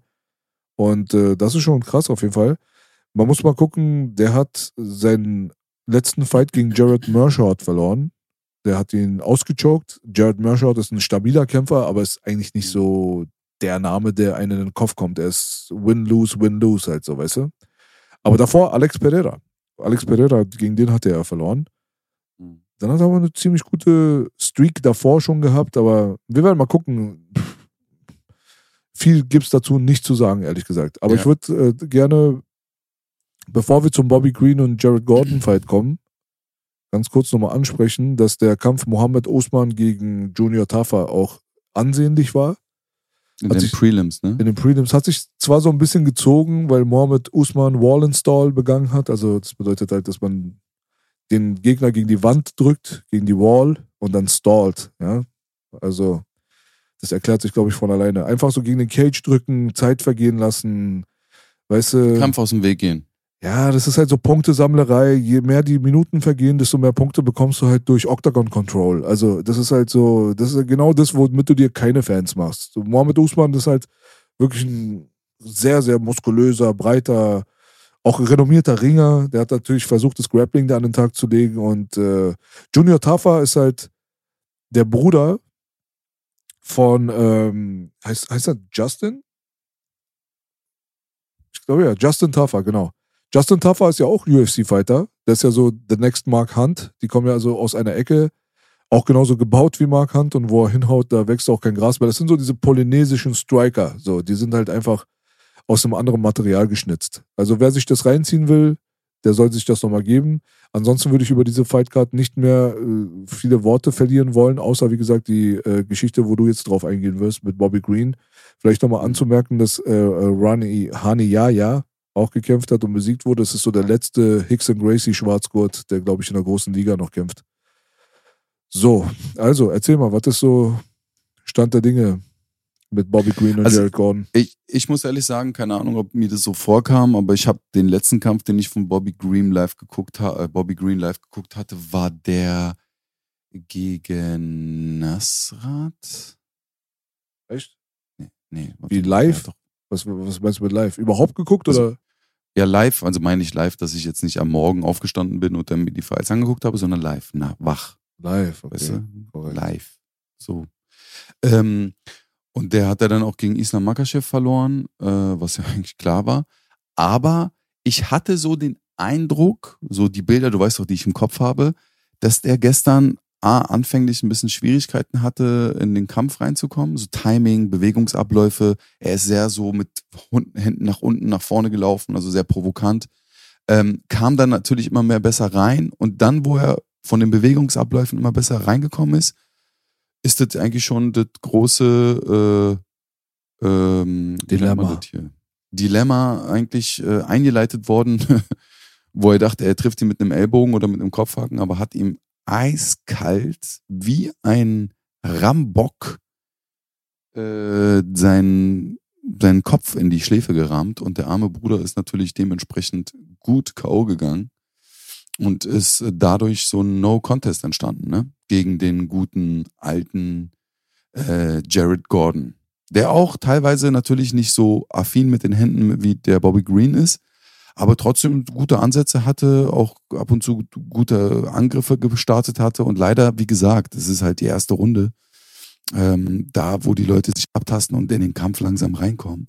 Und das hat man halt auch dann gemerkt. Die Jungs wurden dann so ein bisschen, ging es mehr hin und her und dann, tack, ballert der Bobby Green ihm die, den Schädel in die Schläfe.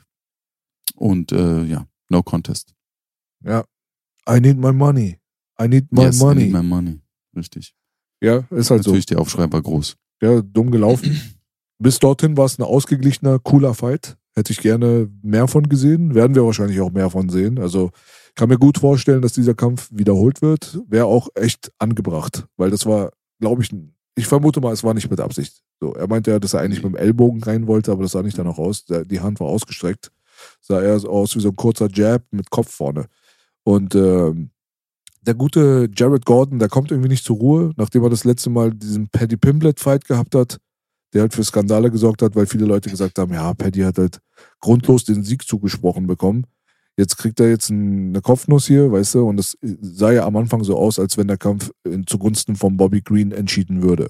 Es wurde danach dann von der Kommission ein riesen Hackmack gemacht und dann haben sie sich da nochmal so das Bildmaterial reingezogen, sind dann in den Oktagon gekommen, haben dann angefangen rumzuquatschen und haben dann erzählt, nee, no contest. So, ja. Was auch die richtige Entscheidung ist, ehrlich gesagt. Weil Ja, ja, voll. Ne, das, der, klar, Bobby Green hat ja sein Statement dazu abgegeben und zwar, es gab einen Kopfstoß, okay, aber der war ja noch voll bei sich und er ist erst nicht mehr bei sich gewesen, nachdem ich ihn mit der Faust getroffen habe. Aber es ist halt auch Quatsch, weil er ist halt wegen dem Kopfstoß runtergegangen. Das ist halt so das, worum es geht. Das ist der Knockdown ist durch den Kopfstoß entstanden. Der war ziemlich heftig auch, der Kopfstoß, ja. Mhm. Und von daher, ich würde mich freuen darüber, wenn die beiden nochmal kämpfen würden. Ich finde, Bobby Green ist ein sehr interessanter Charakter. Das ist einer von denen, wo es egal ist, ob er gewinnt oder verliert. Von denen gibt es nicht viele. Mhm. Das ist so diese Nate Diaz-Kategorie. Ja, der Mann hat fast 50 Kämpfe, muss man dazu sagen. Ist schon ewig dabei. Hat auch echt äh, 80 Prozent seiner ganzen Karriere nur Scheiße gefressen. Das ist auch so ein Kindheit, was wirklich von betreutes Wohnen zu Kinderheim und hier und da hin und her gescheucht wurde. Da hat, glaube ich, 20 verschiedene, ähm, 20 verschiedene, hm, ja, so, wie sagt man das? Pflegefamilien?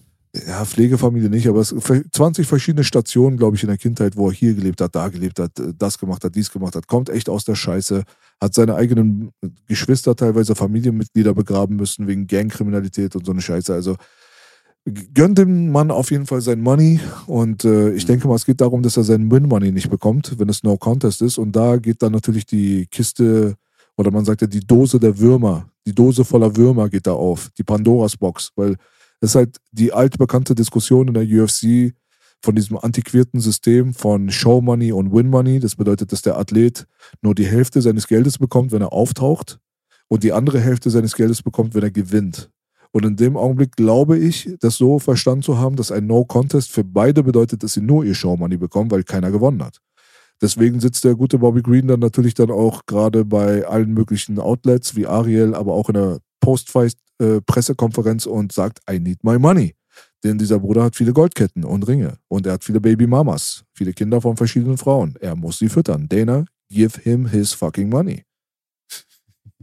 Ja, aber ich hätte dich jetzt wirklich als nächstes gefragt, ähm, was so die Regelung dafür ist, was das bedeutet, geldtechnisch, ne? Aber ja, ich meine, das Thema hatten wir ja schon sehr viel oft gehabt, sehr viel oft gehabt mit äh, hätte, wären, würden, würden, hätten, wären. Kennst du das? Ist mir gerade so eingefallen. A la Bushido-Style, der versucht so sich so sehr äh, adäquat und richtig auszudrücken, wenn er anfängt, hätte, wäre, würden, würden, hätte die ganze Zeit. Aber hey, das ist ein anderes Thema. Ähm, was also, dass wir öfter schon das Thema hatten bezüglich des Geldes und der Bezahlung der Kämpfer bei der UFC selbst. Und da kommen wir auch wieder zum Anfang unseres Gesprächs mit der Apex. Was ist eigentlich der Grund? Liegt es an Geld? Liegt es an anderen Dingen? Und äh, da weiß ich nicht, ob die UFC das da auch so nötig hat, so knauserig in manchen Hinsichten zu sein, weißt du? Und gerade bei solchen Missgeschicken, die jetzt wirklich äh, passiert sind bei dem Fight, so. Weil du kannst, du merkst, da war keine Absicht dahinter, ist jetzt scheiße passiert. Ich meine, am Ende des Tages ist es ein Kampf, da kommen manchmal Bewegungen zustande, die, äh, wo man sich manchmal fragt, hör, was war das jetzt? Aber es passiert, ne? Und dann, wie ja. du schon sagst, du hast Kosten zu decken. Also die Frage des Geldes und äh, der Firmenphilosophie ist immer so, weißt du, also wir können alle irgendwo unseren Senf natürlich abgeben dazu, ist ja okay, ja, man kann darüber reden. Wir haben jetzt einen kleinen Podcast hier. Wir werden die Welt schon nicht bewegen, ja. Also ob wir jetzt was gut finden oder was schlecht finden, wird jetzt im Großen und Ganzen keinen Impact auf die Gesamtsituation haben. So, das müssen die Fighter natürlich dann machen. Den Druck müssen die Fighter machen. Deswegen haben die Leute immer eine Union gefordert, was im MMA einfach unmöglich ist und auch ehrlich gesagt technisch gesehen absoluter Schwachsinn. Äh, egal, ein anderes Thema. Aber halt aus der Außenperspektive ist es immer sehr leicht zu sagen, ey, pff, guck mal, wie blöd die sind. So, warum machen die nicht so und so? Das ist halt der berühmte Fußballtrainer, der auf der Couch mit seinen Chips in der Hand, der denkt, er könnte es besser als Yogi Löw. Aber das man kann nichts besser als Yogi Löw. Jemand, der seine eigene Arschrille und seinen Achselschweiß riecht von morgens bis abends, der ist halt einfach überlegen in jederlei Hinsicht. Also bitte lasst es, euch mit Yogi Löw zu vergleichen. Er ist einfach one in a million. Es gab einen Rudi Völler, aber es gibt niemanden wie Yogi Löw. Aber das ist wieder eine andere Sache. So bei uns zum Beispiel jetzt als Beispiel. Ähm, Jetzt langsam haben sich die Leute an den Real Talk gewöhnt, dass da Clips vorher rauskommen. Am Anfang haben wir ein paar mehr Clips rausgebracht. Jetzt mittlerweile sind es halt zwei, höchstens drei pro Woche, bevor am Sonntag dann die ganze Folge rauskommt. Ja. Und da wurde dann natürlich gemeckert und alles, was ungewohnt ist, ist erstmal fremdartig und befremdlich und da muss man sich erstmal dran gewöhnen oder auch nicht. Aber die Leute haben da teilweise Sachen geschrieben, habe ich durch hier und da mal so ein bisschen was gelesen und fand es halt immer wieder einfach lächerlich, dass die Leute wirklich denken, die wüssten besser als wir, wie, wie dieses Game läuft, so. Weißt du so? Und das ist halt bei der UFC genauso. Bei der UFC denken auch alle, sie wüssten besser, wie es läuft und wie man es machen sollte. Aber die sind halt nicht aus einer, weiß ich nicht, 30 Millionen Krise, wo sie im Minus waren, zu einem 4,1 Milliarden Geschäft geworden, weil sie nicht wissen, wie man es macht. Das ist halt Schwachsinn, weißt du? Deswegen, also ich würde mal behaupten, dass 99,9% aller Kritiker, inklusive uns selbst, völlig versagen würden, wenn sie an den Hebeln sitzen würden. Und äh, das ist halt so eine Sache, so da muss man natürlich mal schauen. Was das Geld angeht, muss ich aber sagen, finde ich es persönlich für die Fighter ist es eine ungerechte Situation. Ich würde schon wollen und mir wünschen, dass ein Fighter seine komplette Summe ausbezahlt bekommt, egal ob er gewinnt oder verliert. Vielleicht muss man dann ein anderes Verhandlungssystem oder ein Vertragssystem mit einführen. Aber dieses Show- und Win-Money-Ding, das ist schon keine gute Sache. Es kann gerne weg. Nee, voll. Also deswegen hatte ich auch vorhin gesagt mit der Apex und so. Wir wissen halt nicht, was da im Hintergrund läuft. Warum, ob das jetzt so veranstaltungstechnisch ist, ob das irgendwelche äh, Kopfspielchen sind mit irgendwelchen anderen, keine Ahnung, Hallen oder was auch immer. Da gebe ich dir vollkommen recht. Nur das, was schief läuft, offensichtlich und worüber sich auch, sage ich mal, über mehrere Kämpfergenerationen immer wieder Leute beschweren, ist halt die Bezahlung und ist halt das, wenn du nicht in den Top 10, nicht in den Top 5 irgendeiner Gewichtsklasse bist, dann hast du es halt sehr schwer zu überleben. Gerade wenn du dein Trainingscamp bezahlen musst, gerade wenn du deine Supplements bezahlen musst, gerade wenn du deine Versicherung bezahlen musst, die ja unheimlich wichtig ist, gerade eine Versicherung für einen Leistungssportler oder einen Kämpfer, Dicker. Da, wie viel, es gibt kein Trainingscamp, wo du dich nicht irgendwas mitziehst, mitschleppst oder dich danach am Ende dran verletzt, weißt du? Oder mit einer Verletzung im Kampf kämpfst und nach dem Kampf, auch wenn du gewonnen hast oder verloren hast, ist ja diese Verletzung nicht da. Ganz im Gegenteil, in meisten Fällen ist die Verletzung sogar noch größer. Und äh, da muss einfach vielleicht eine, eine Lösung gefunden werden. Und ob wir jetzt die äh, dicken Zuschauer auf der Couch sind, die sich an den Eiern griechen oder an den Fingern, wo sie gerade irgendwelchen Körperöffnungen waren, trotzdem ist die Debatte ja immer wieder aktuell. Und immer wieder wird darüber debattiert, wie man das lösen kann. Ja.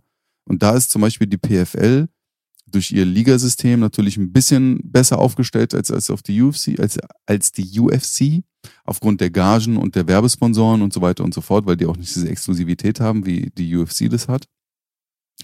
Ist es aber natürlich eine berechtigte Kritik und eine sehr schwierige Situation auch. Gut, und da ist die Frage, ob man praktisch den Roster verkleinert, der jetzt gerade aktuell bei 600 äh, Kämpfern, glaube ich, ist und dadurch vielleicht einfach bessere äh, sage ich mal, sportliche Lebenssituation in dieser Organisation ähm, schafft. Guck mal, das Einzige, womit die UFC gerade, weil sie so Monopol haben, punktet, ist ihr Ruf, ist ihre Marke, die UFC selbst. Okay, wenn du da kämpfst, du hast einen Namen, du bist bekannt, alle akzeptieren dich da. Sobald aber eine andere Organisation kommt, die es ähnlich schafft, die lukrativer ist für, für, für einen Fighter, was auch Dana immer wieder, wenn er kritisiert wird, sagt, ey, macht es. Tut es. Guckt mal, geht mal in dieses Fight-Business, geht mal, guckt mal, wie hart es ist, guckt mal, wie viel, mit wie viel Schwierigkeiten ihr zu kämpfen habt. Macht es und dann, okay, dann, wenn ihr es schafft, dann ist gut. Aber er redet ja dann halt immer auch so, als würde das eine Sache des äh, Unmöglichen sein, das zu schaffen. Weißt du? Aber, wie gesagt, ich bin der Meinung, ich bin ja auch immer der Fan davon, irgendwie zu sagen, ey, wir wissen nicht, was im Hintergrund läuft, wir wissen nicht, was da für Filme sind, wer was macht, wie was macht. Die versuchen natürlich auch äh, nach außen hin, also die Organisation selbst, alles immer so sehr clean und gut darzustellen. Ich will gar nicht wissen, was da hinten im Hintergrund alles passiert, wie viel Streit, Korruption, Vetternwirtschaft, was auch immer dahinter alles steckt, ja, Ekel, Verrat, was auch immer. Trotzdem finde ich, dass es ein Punkt, dass ein Punkt ist, ähm, wo die UFC langfristig eine Lösung finden muss und sollte. Ja. Meinst du, Yogi Löw schnüffelt auch zu Hause an seiner eigenen Arschrille? Oder 100 Pro. Also der macht bestimmt sogar bestimmte Yoga-Übungen, dass er direkt riechen kann, ohne mit Finger. Echt? Du weißt, was ich meine. So. Er liegt auf dem Rücken und dann Hüfte nach oben und die Beine hinter, den, hinter dem Hinterkopf, die Fersen, weißt du? Verschränkt. Als würde er sich selbst triangeln wollen. Ja, Mann. Sehr, sehr interessante Vorstellung auf jeden Fall. Ich versuche mir das gerade bildlich vorzustellen. Es gab dann damals so, so ein Meme-Bild, da, wo einer so seinen Kopf in seinen eigenen Arsch drin hatte. Ich weiß ja. nicht, ob du das mal gesehen hast, aber. Doch, hatte ich. Das wäre auf jeden Fall der Traum von Yogi. Aber wir schweifen ja, ab. Richtig. Ja, richtig. Ja, nee, ich. Äh, ja, aber ich, ich mehr ist eigentlich zu der Fight Card nicht zu sagen. Definitiv. Nee, du hast recht. Es ist schon wahrscheinlich ein schwieriges Business. Also ich persönlich, ich brauche jetzt auch nicht noch eine Liga. Ja, muss ich. Also ich gucke selten Bellator. Ich gucke selten mhm. PFL. Ich gucke selten One FC. Also ich gucke mir die Sachen so ein bisschen so nebenbei an und wenn da was Spektakuläres passiert, auch. Aber ich bin schon mit dieser UFC-Sache schon fast überfordert. Und wenn jetzt auch noch der deutsche Markt jetzt mit reinkommt als Interessensgebiet, also äh, NFC und so weiter, drücke ich die Daumen. Die sollen gerne äh, gute Arbeit weiterhin leisten, damit sie dem deutschen Markt dann auch ähm, Vorteile bringen. Das würde ich mir natürlich für die deutschen Athleten wünschen, aber auch insgesamt für das ganze Gefüge. Das schon. Aber wir haben es mittlerweile mit einer Marktübersättigung zu tun, wenn du mich fragst, die ja. dem geschuldet ist, dass alle dasselbe machen. Alle sehen gleich aus, alle machen das Gleiche und das ist so. Also, wenn ich jetzt zum Beispiel eine MMA-Organisation ins Leben rufen würde, dann würde ich halt eben nicht genau das Gleiche machen. Ich kann es verstehen, dass die UFC halt durch so viele Eskapaden und Problematiken durch musste, um dorthin zu kommen, wo sie heutzutage sind. Ne? So viel Gegenwehr, dieses ganze politische Zeug, was gegen sie gearbeitet hat. Verbot in New York, Verbot in Frankreich, menschlicher Hahnenkampf, John McCain, die Republikaner, die dies, die das, alles Mögliche an Leute, die da versucht haben, irgendwie Steine in den Weg zu legen und das als barbarisch abzustempeln, während sie dann äh, über einer ja, über eine Hochzeit dann Bomben haben regnen lassen. Also völlig, völlige Doppelmoral, weißt du so? amerikanische Politik, die so die halbe Welt irgendwie in Schutt und Asche legt, aber sagt, äh, UFC ist zu brutal und ist menschlicher Hahnkampf. Ich kann das schon alles so verstehen. Auch diese Zentralisierung von dieser ganzen Nummer, dass man dann irgendwie uniform wurde, was das Äußere angeht, tatsächlich auch Uniformen dann mit eingebracht hat, Sponsorings, individuelle Sponsorings verboten hat, so dass halt nicht irgendwie 15 Marken auf der Unterhose des Kämpfers dann zu sehen sind, sondern halt nur diese eine. Diese ganzen Nummern, die verstehe ich, dass es halt Sport sein soll, dass es sich mit den großen Sports Leagues und so weiter messen soll, dass es im selben Atemzug genannt werden soll wie MLB und NBA und auf ESPN stattfinden soll. Das ist alles, alles cool und verständlich, ja. Aber wenn ich jetzt irgendwas an MMA jetzt nochmal neu mit in meinen Komplex reinnehmen soll, als jemand, der seit 97 fast durchgehend dabei ist, dann brauche ich einfach was völlig anderes. Deswegen, also ich würde dann sagen, ey, macht mir eine geile Show. Ich will Titten, ich will Ärsche, ich will Alkohol, ich will, dass es so ist wie WWF 1989. Ich will aufgepumpte Anabolika-Monster. Die sollen sich gegenseitig in so einem, auf so einem runden Podest die Fresse einhauen. Links, ringsherum sollen Fackeln aufgestellt sein. Es soll dunkel sein. Und da soll so wie beim Komitee, wie bei Bloodsport, sollen so irgendwelche Chinesen in Roben da sitzen, die kein Wort sagen, einfach nur sehr mysteriös in die Kameras reingucken und am Ende dann vielleicht irgendwie die Judging Card dann weitergeben. Und wer runterfällt, fliegt halt in so ein Wasser rein und da sind Krokodile. Also das ist mhm. mein persönliches MMA-Event, wie ich es gerne hätte. Und das soll dann gemischt werden mit so, mit so einem Parcourslauf wo du halt so wie American Gladiators richtig mhm. aufgepuffte Anabolika-Monster hast und dann hast du dann die MMA-Fighter, die werden auch richtig schön protected, halt mit Ganzkörper-Protection, müssen dann durch so ein Labyrinth laufen und werden dann gesmackt und geschlagen und geslammt und keine Ahnung was. Und wer es schafft, dann am Ende dann auf diese Pyramide hochzusteigen und dieses goldene Ei dann in der Hand zu halten, ja, mhm. der ist dann der Gewinner und der darf leben und alle anderen kriegen die Todesstrafe. Also so ungefähr muss ein MMA-Event aussehen. Du bist einfach ein Kultur, also von der Kultur her, du bist ein kultureller Texaner aus den 90ern. Ja, ich will das MMA Running Man. Ich will das haben. Mhm. Und Arnold Schwarzenegger soll mitmachen am besten mit 70. Aber nee, ja. also weißt du, ich brauche Entertainment. Ich bin übersättigt von MMA Sports League. Habe ich schon gesehen, ja, habe ich schon. Okay, wenn du jetzt um die Ecke kommst, Bruder, bitte mach mal nicht das gleiche wie alle anderen. Dann ist es auch in Ordnung, weißt du? Mhm. Dann haben wir eine Grundlage. Nee, ich bin, ich bin absolut deiner Meinung. Auch vor allen Dingen dieses, wenn die Leute sagen, ja, warum redet ihr nicht über das? Bruder, ich sage dir ganz ehrlich, ich habe schon Namenprobleme mit den Namen bei der UFC, die ja schon teilweise sehr europäisch sind. Wenn ich mir jetzt anfange, One FC anzuschauen, was ich auch, wie du sagst, ab und zu mache, wenn geile Fights sind, Digga, dann, dann war's das. Dann bin, ist, habe ich bin, binären Absturz in meinem System. Das ist 01, 01, 1, 1, 1, 1, 1, ich bleib hängen. Verstehst du? Das Windows-Zeichen. ja, so. Wow. Genau. Und das bedeutet, weil das hatten wir auch schon beim letzten Talk, ähm, dass mir so ein bisschen so dieses Charaktermäßige, dieses Persönliche, auch die Styles, so, die ein bisschen mehr präsentiert werden müssen durch Klamotten oder was auch immer, ist zu viel, gebe ich dir recht. Verstehe ich, äh, sehe ich ähnlich. Und deswegen auch an der Stelle, wenn die Leute uns immer fragen, warum wir keine anderen Organisationen gucken, genau aus dem Grund, den Belasch gerade sehr gut erklärt hat. Wir sind auch nicht die Zielgruppe. Wir sind nicht die Zielgruppe ja. vom One. Es ist gut, dass One ja. da ist und sie machen eine spektakuläre, super Arbeit, ganz ehrlich. Und es ist auch eine, der asiatische Raum, der braucht One. Wenn wir in Asien leben würden, würden wir One die ganze Zeit konsumieren. Das ist auch gut so, das ist ja auch richtig so. Gib den Leuten auf jeden Fall was Facettenreiches und gib den Leuten halt dort, wo sie sind, demografisch gesehen, das Futter, was sie benötigen. Das ist in Ordnung, das ist vollkommen in Ordnung. Aber wie gesagt, ich bin übersättigt. Es, wir sind eine, ja, so, so eine aussterbende Rasse von Leuten, die einfach schon voll lange mit dabei sind. Das dürfen die Leute einfach nicht vergessen. Du, du wirst nicht mehr irgendwann so begeistert sein. Deine be größte Begeisterung, die hast du meistens in der Anfangszeit, da wo du deine Faszination für den ganzen Sport und für diese ganze Nummer entwickelst. Ja, das kannst du, aber was willst du von jemandem jetzt irgendwie hören, der seit 97 alter Pride und UFC und Strikeforce durchgesuchtet hat? Was willst du jetzt von mir hören? Mit was willst du mich jetzt begeistern, weißt du? Das letzte Mal, wo ich irgendwie richtig begeistert war, kann ich mich selber gar nicht mehr daran erinnern.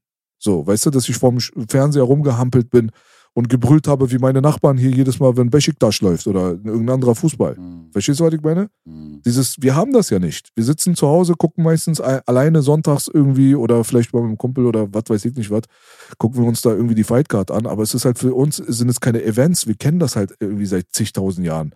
Und dann bist du natürlich dann abgestumpft und übersättigt. Und dann kommt dann Bela Schmidt ins Spiel, der dann sagt, ey, wisst ihr was, ich will lieber American Gladiators und Running Man und äh, gibt dem Verlierer die Todesstrafe. So. Ne? Aber, äh, ja, da gibt es nichts mehr zu hinzuzufügen. Äh, wir haben ja gerade, wenn du gerade so über dieses ganze Ich Show-Business, Oder ich habe gerade Mhm. über Bösemann gegen Manuelsen geredet, keiner hat gemerkt. ja, richtig, ich wollte gerade, genau das, diese Einleitung wollte ich Ja? gerade Ah, machen. hab ich also, dir wenn wir versaut, schon sorry. über diese, ja, ist ja, ist ja, ist ja nichts Neues. Nee, aber, äh, ja, wenn wir gerade schon darüber reden, also Show und Unterhaltung, da findest du ja eigentlich äh, den aktuellen Beef-Fight zwischen Manuelsen und Bösemann äh, ja eigentlich genau richtig, oder? Hm, geht. Also vom Bösemanns Seite aus vielleicht ja.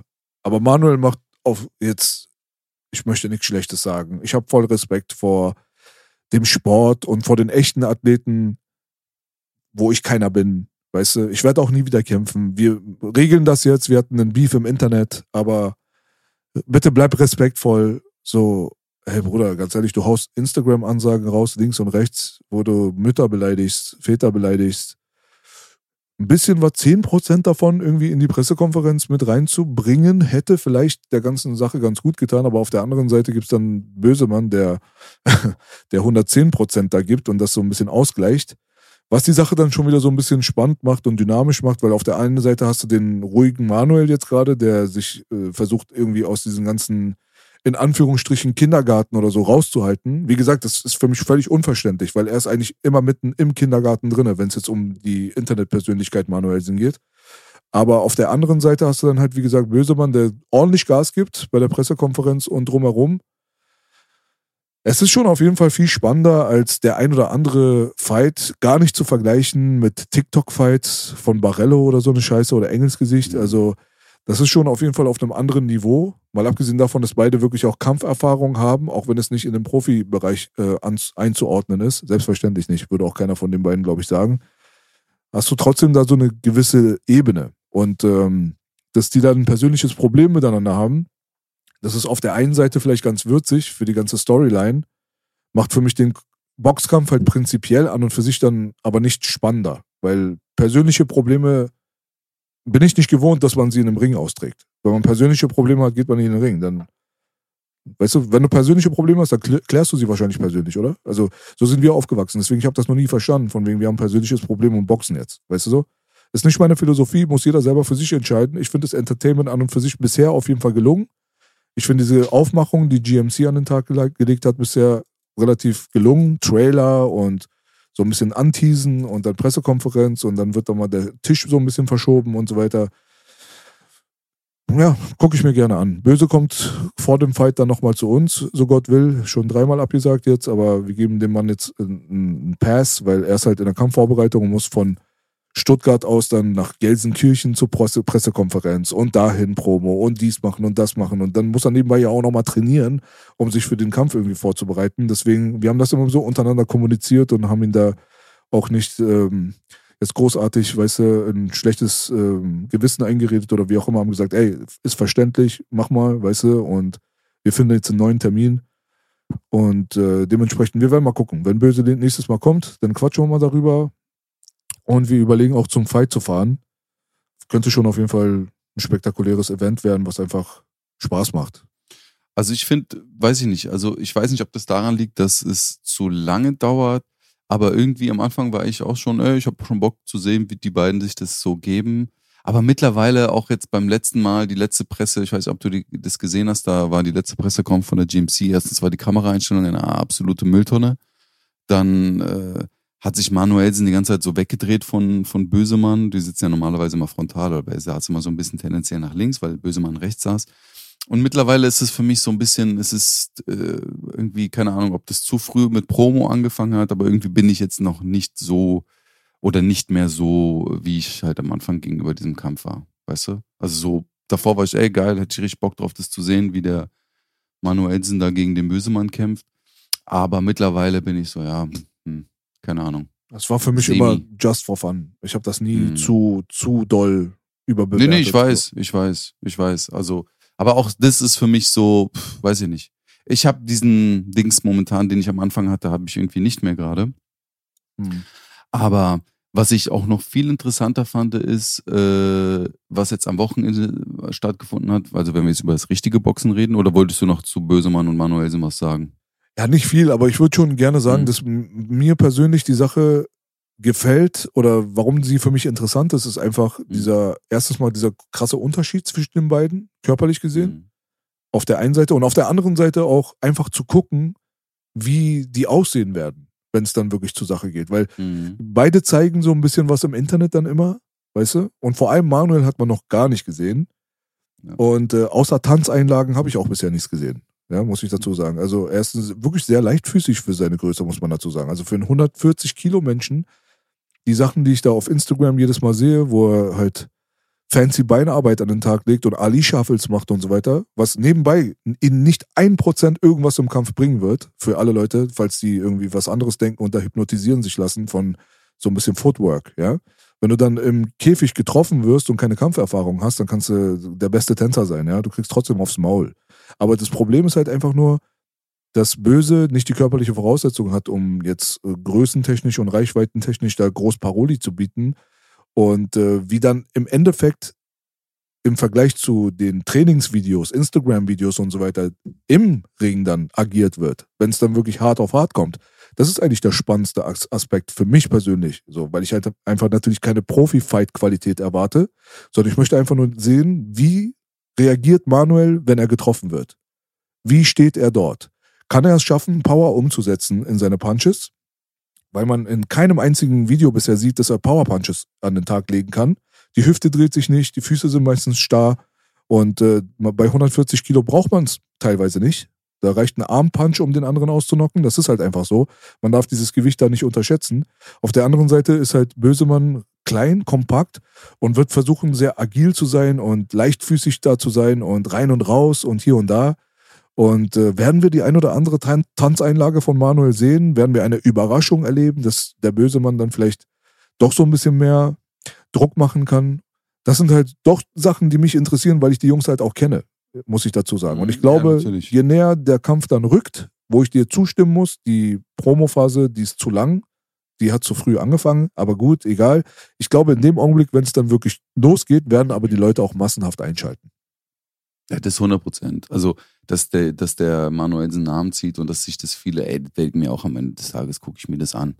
Aber ich war einfach nur so ein bisschen Kritik um die, das ganze Marketing, um das ganze Drumherum und auch diese Einstellung, die du vorhin von Manuelsen meintest, so dass er nichts dazu sagt und sehr zurückhaltend ist. Verstehe ich nicht ganz, weil der gerade der Meister äh, dieser Sachen einfach ist, äh, Leute zu unterhalten, irgendwie was zu vertreiben, gerade in dem Bereich. Ey, wir wollen fighten. Aber by the way, äh, Ring Life hat ja eine Folge mit Manuelsen, wo die Sparring machen leicht, Naja, was gerade bei mir naja. im Hintergrund läuft. Hast du es gesehen? Ja, komm, also das, ist- Mhm. das ist kein Sparring. Also da wurde Ja. eine Menge wohl rausgeschnitten, laut Edmond, ja.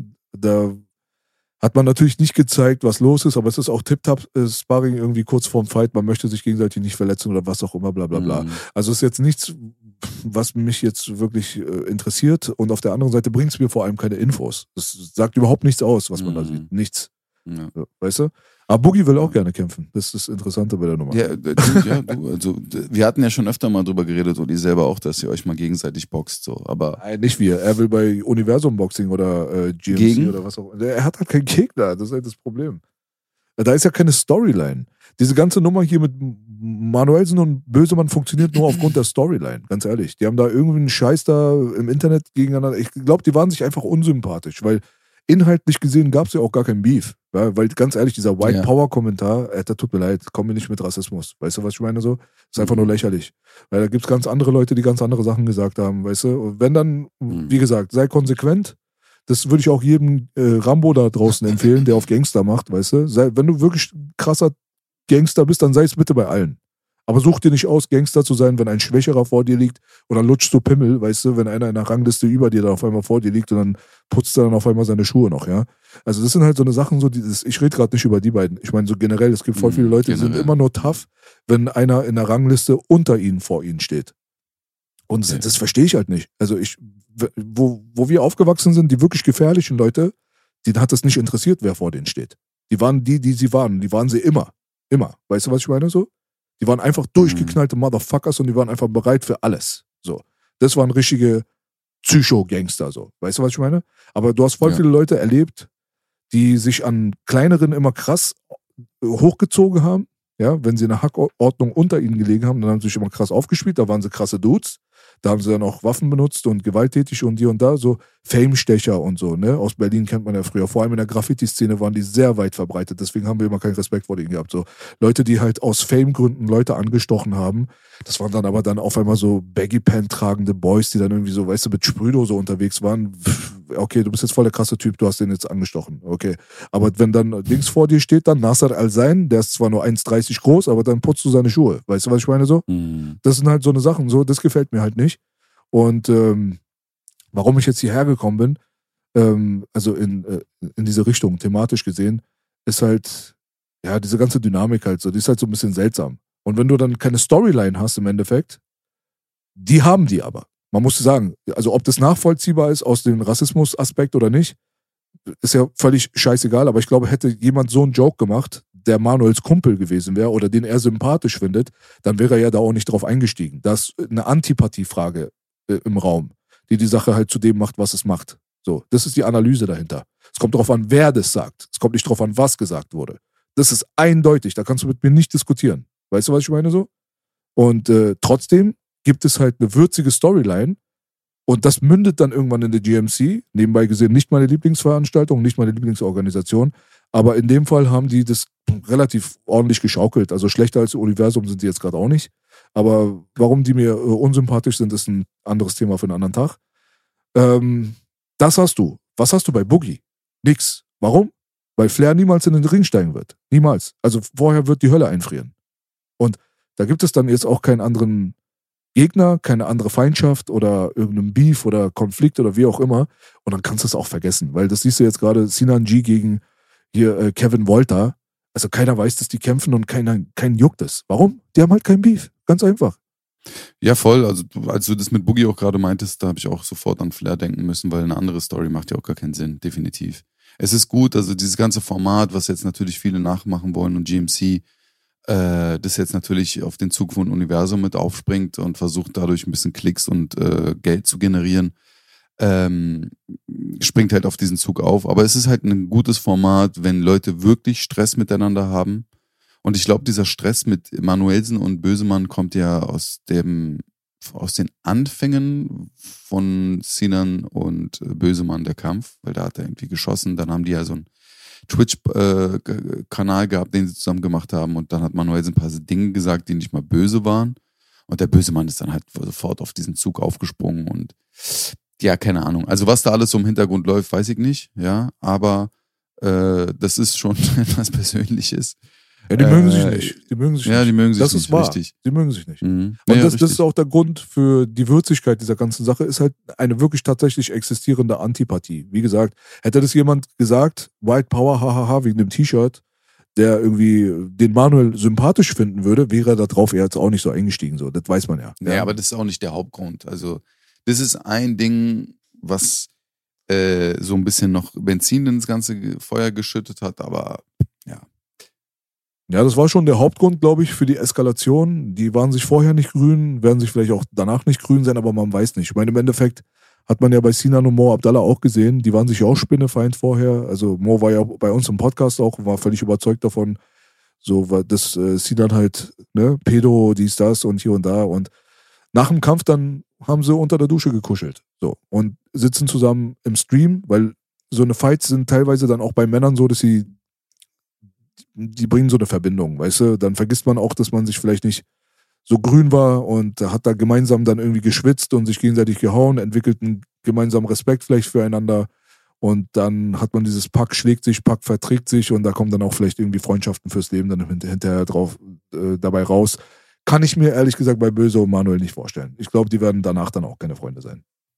Ja, ey, du, das sieht man halt immer wieder in jeder Sportart, in jedem Ding. Selbst, das fängt an bei der Straße bis hoch zum UFC äh, Champions Titelfight, äh, wo die Leute dann nach dem Kampf immer sehr, äh, sag ich mal, emotional offen sind diesen Menschen gegenüber. Und ähm, das sieht man ja auch oder hat man ja auch jetzt am Wochenende wieder gesehen äh, bei äh, äh, Ryan Garcia und äh, Devonte, nee, Gervonta. Gervonta. Geronte. Sag einfach Tank. Geronte. T- The Tank. Tank The Davis. Tank versus the beautiful guy Hm. Ryan Garcia. Ja, auf jeden Fall hat man ja auch gesehen. Also auch bei dem Kampf, da war ja auch sehr böses Blutfeuer, bla bla, bring deine Mutter nicht mit, bring deine Kinder nicht mit, bla bla bla. Und dann am Ende hatte die Mutter von Ryan Garcia den Tank in den Arm. Also, Also doch die Ja. Mutter mitgenommen am Ende. Also doch, die Mutter, ja, natürlich hat er nicht auf seinen Rat gehört. Ähm, hast, du, hast du den Kampf gesehen? Hm, Ich habe die Highlights gesehen, aber sehr ausführliche Mhm. Highlights. Also fast schon Ja, alles. voll, ne? Voll. Also ich muss ehrlich sagen, ich war so voll überrascht. So zum Beispiel die, das zeigt doch mal so Showtime zum Beispiel postet so auf verschiedenen Winkeln die Knockdowns und die KOs des Hauptfights und die UFC triggert das nur leicht an und zeigt nix. Du musst bezahlen, um das zu sehen. Mhm. Und äh, ich habe auch, also den Kampf habe ich nicht ganz gesehen. Ich habe mir die ganzen Highlight-Dinger da angeschaut. Ähm, und natürlich die Chaos, die ja eigentlich mehr oder weniger auf Social Media dir komplett unter die Nase gerieben wurden. Ähm, ja, ey, das war eigentlich auf eine gewisse Art und Weise abzusehen. Der Ryan Garcia ist noch sehr jung, verhältnismäßig. Also es sind, glaube ich, vier, fünf Jahre Unterschied zwischen den beiden. Ähm, und der macht natürlich immer noch Fehler. Ja.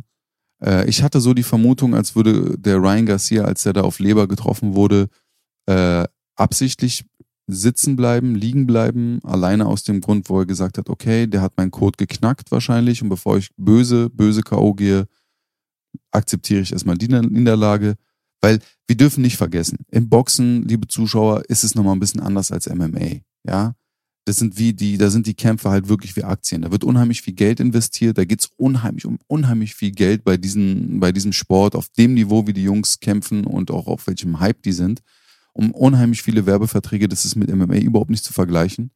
Und äh, da ist natürlich, also macht es, würde es Sinn machen, würde es, ne? Es ist halt natürlich nur eine Vermutung, aber würde es Sinn machen, selbst, dass selbst das Management von dem Ryan Garcia meinte, ey, wenn du merkst, dass da irgendwas ist, versuch den größten Schaden zu ver verhindern und nimm praktisch erstmal eine Niederlage in Kauf, um in drei, vier Jahren oder in zwei Jahren oder was auch immer einen Rematch gegen ihn zu kämpfen. Weil man muss dazu sagen, TMT, also Floyd Mayweathers Team, das sind absolute Motherfucker-Profis, die analysieren, die arbeiten brutal, haben unheimlich viel Geld, was natürlich auf der anderen Seite genauso ist. Aber äh, die sind noch so ein bisschen wilder. Also wenn man sich die Anfänge von dem, ähm, dem Gironte anguckt, äh, da gibt's ja noch diese ganz alten Videos, da haben sie ja diese Sichtungssparrings gemacht, die Talente haben dann die, der hat gegen den gemacht, da waren ja richtige Fights, Belasch. Hast du die alten Videos von TMT gesehen? Nee. Hm. Digga, da waren richtige Fights. Das war richtig so persönlich. Die haben sich so hart gegeben im Sparring. Und Floyd Mayweather hat sich natürlich da unterhalten lassen, hat die Leute irgendwie angejubelt.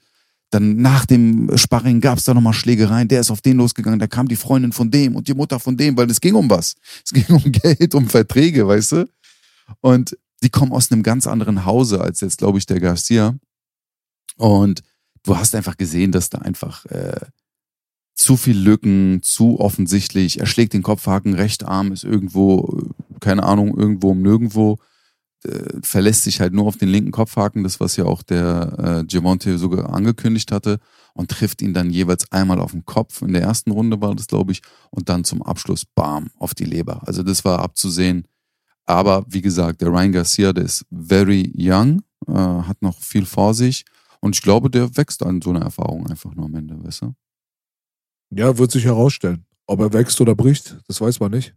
Aber ja, er ist 24 Jahre alt, aber er ist jetzt Mhm. auch schon lang genug dabei. Er ist jetzt keine 16, weißt du? Also, ich glaube nicht, Ja, dass aber sich, ich glaube nicht, dass sich da technisch groß was tut. Das ist jetzt die erste Niederlage, da, da kann man dann nochmal so einen Wake-up-Call bekommen und sagen, ey, okay, wir haben da und da einfach ganz defizi äh, de definitive Defizite.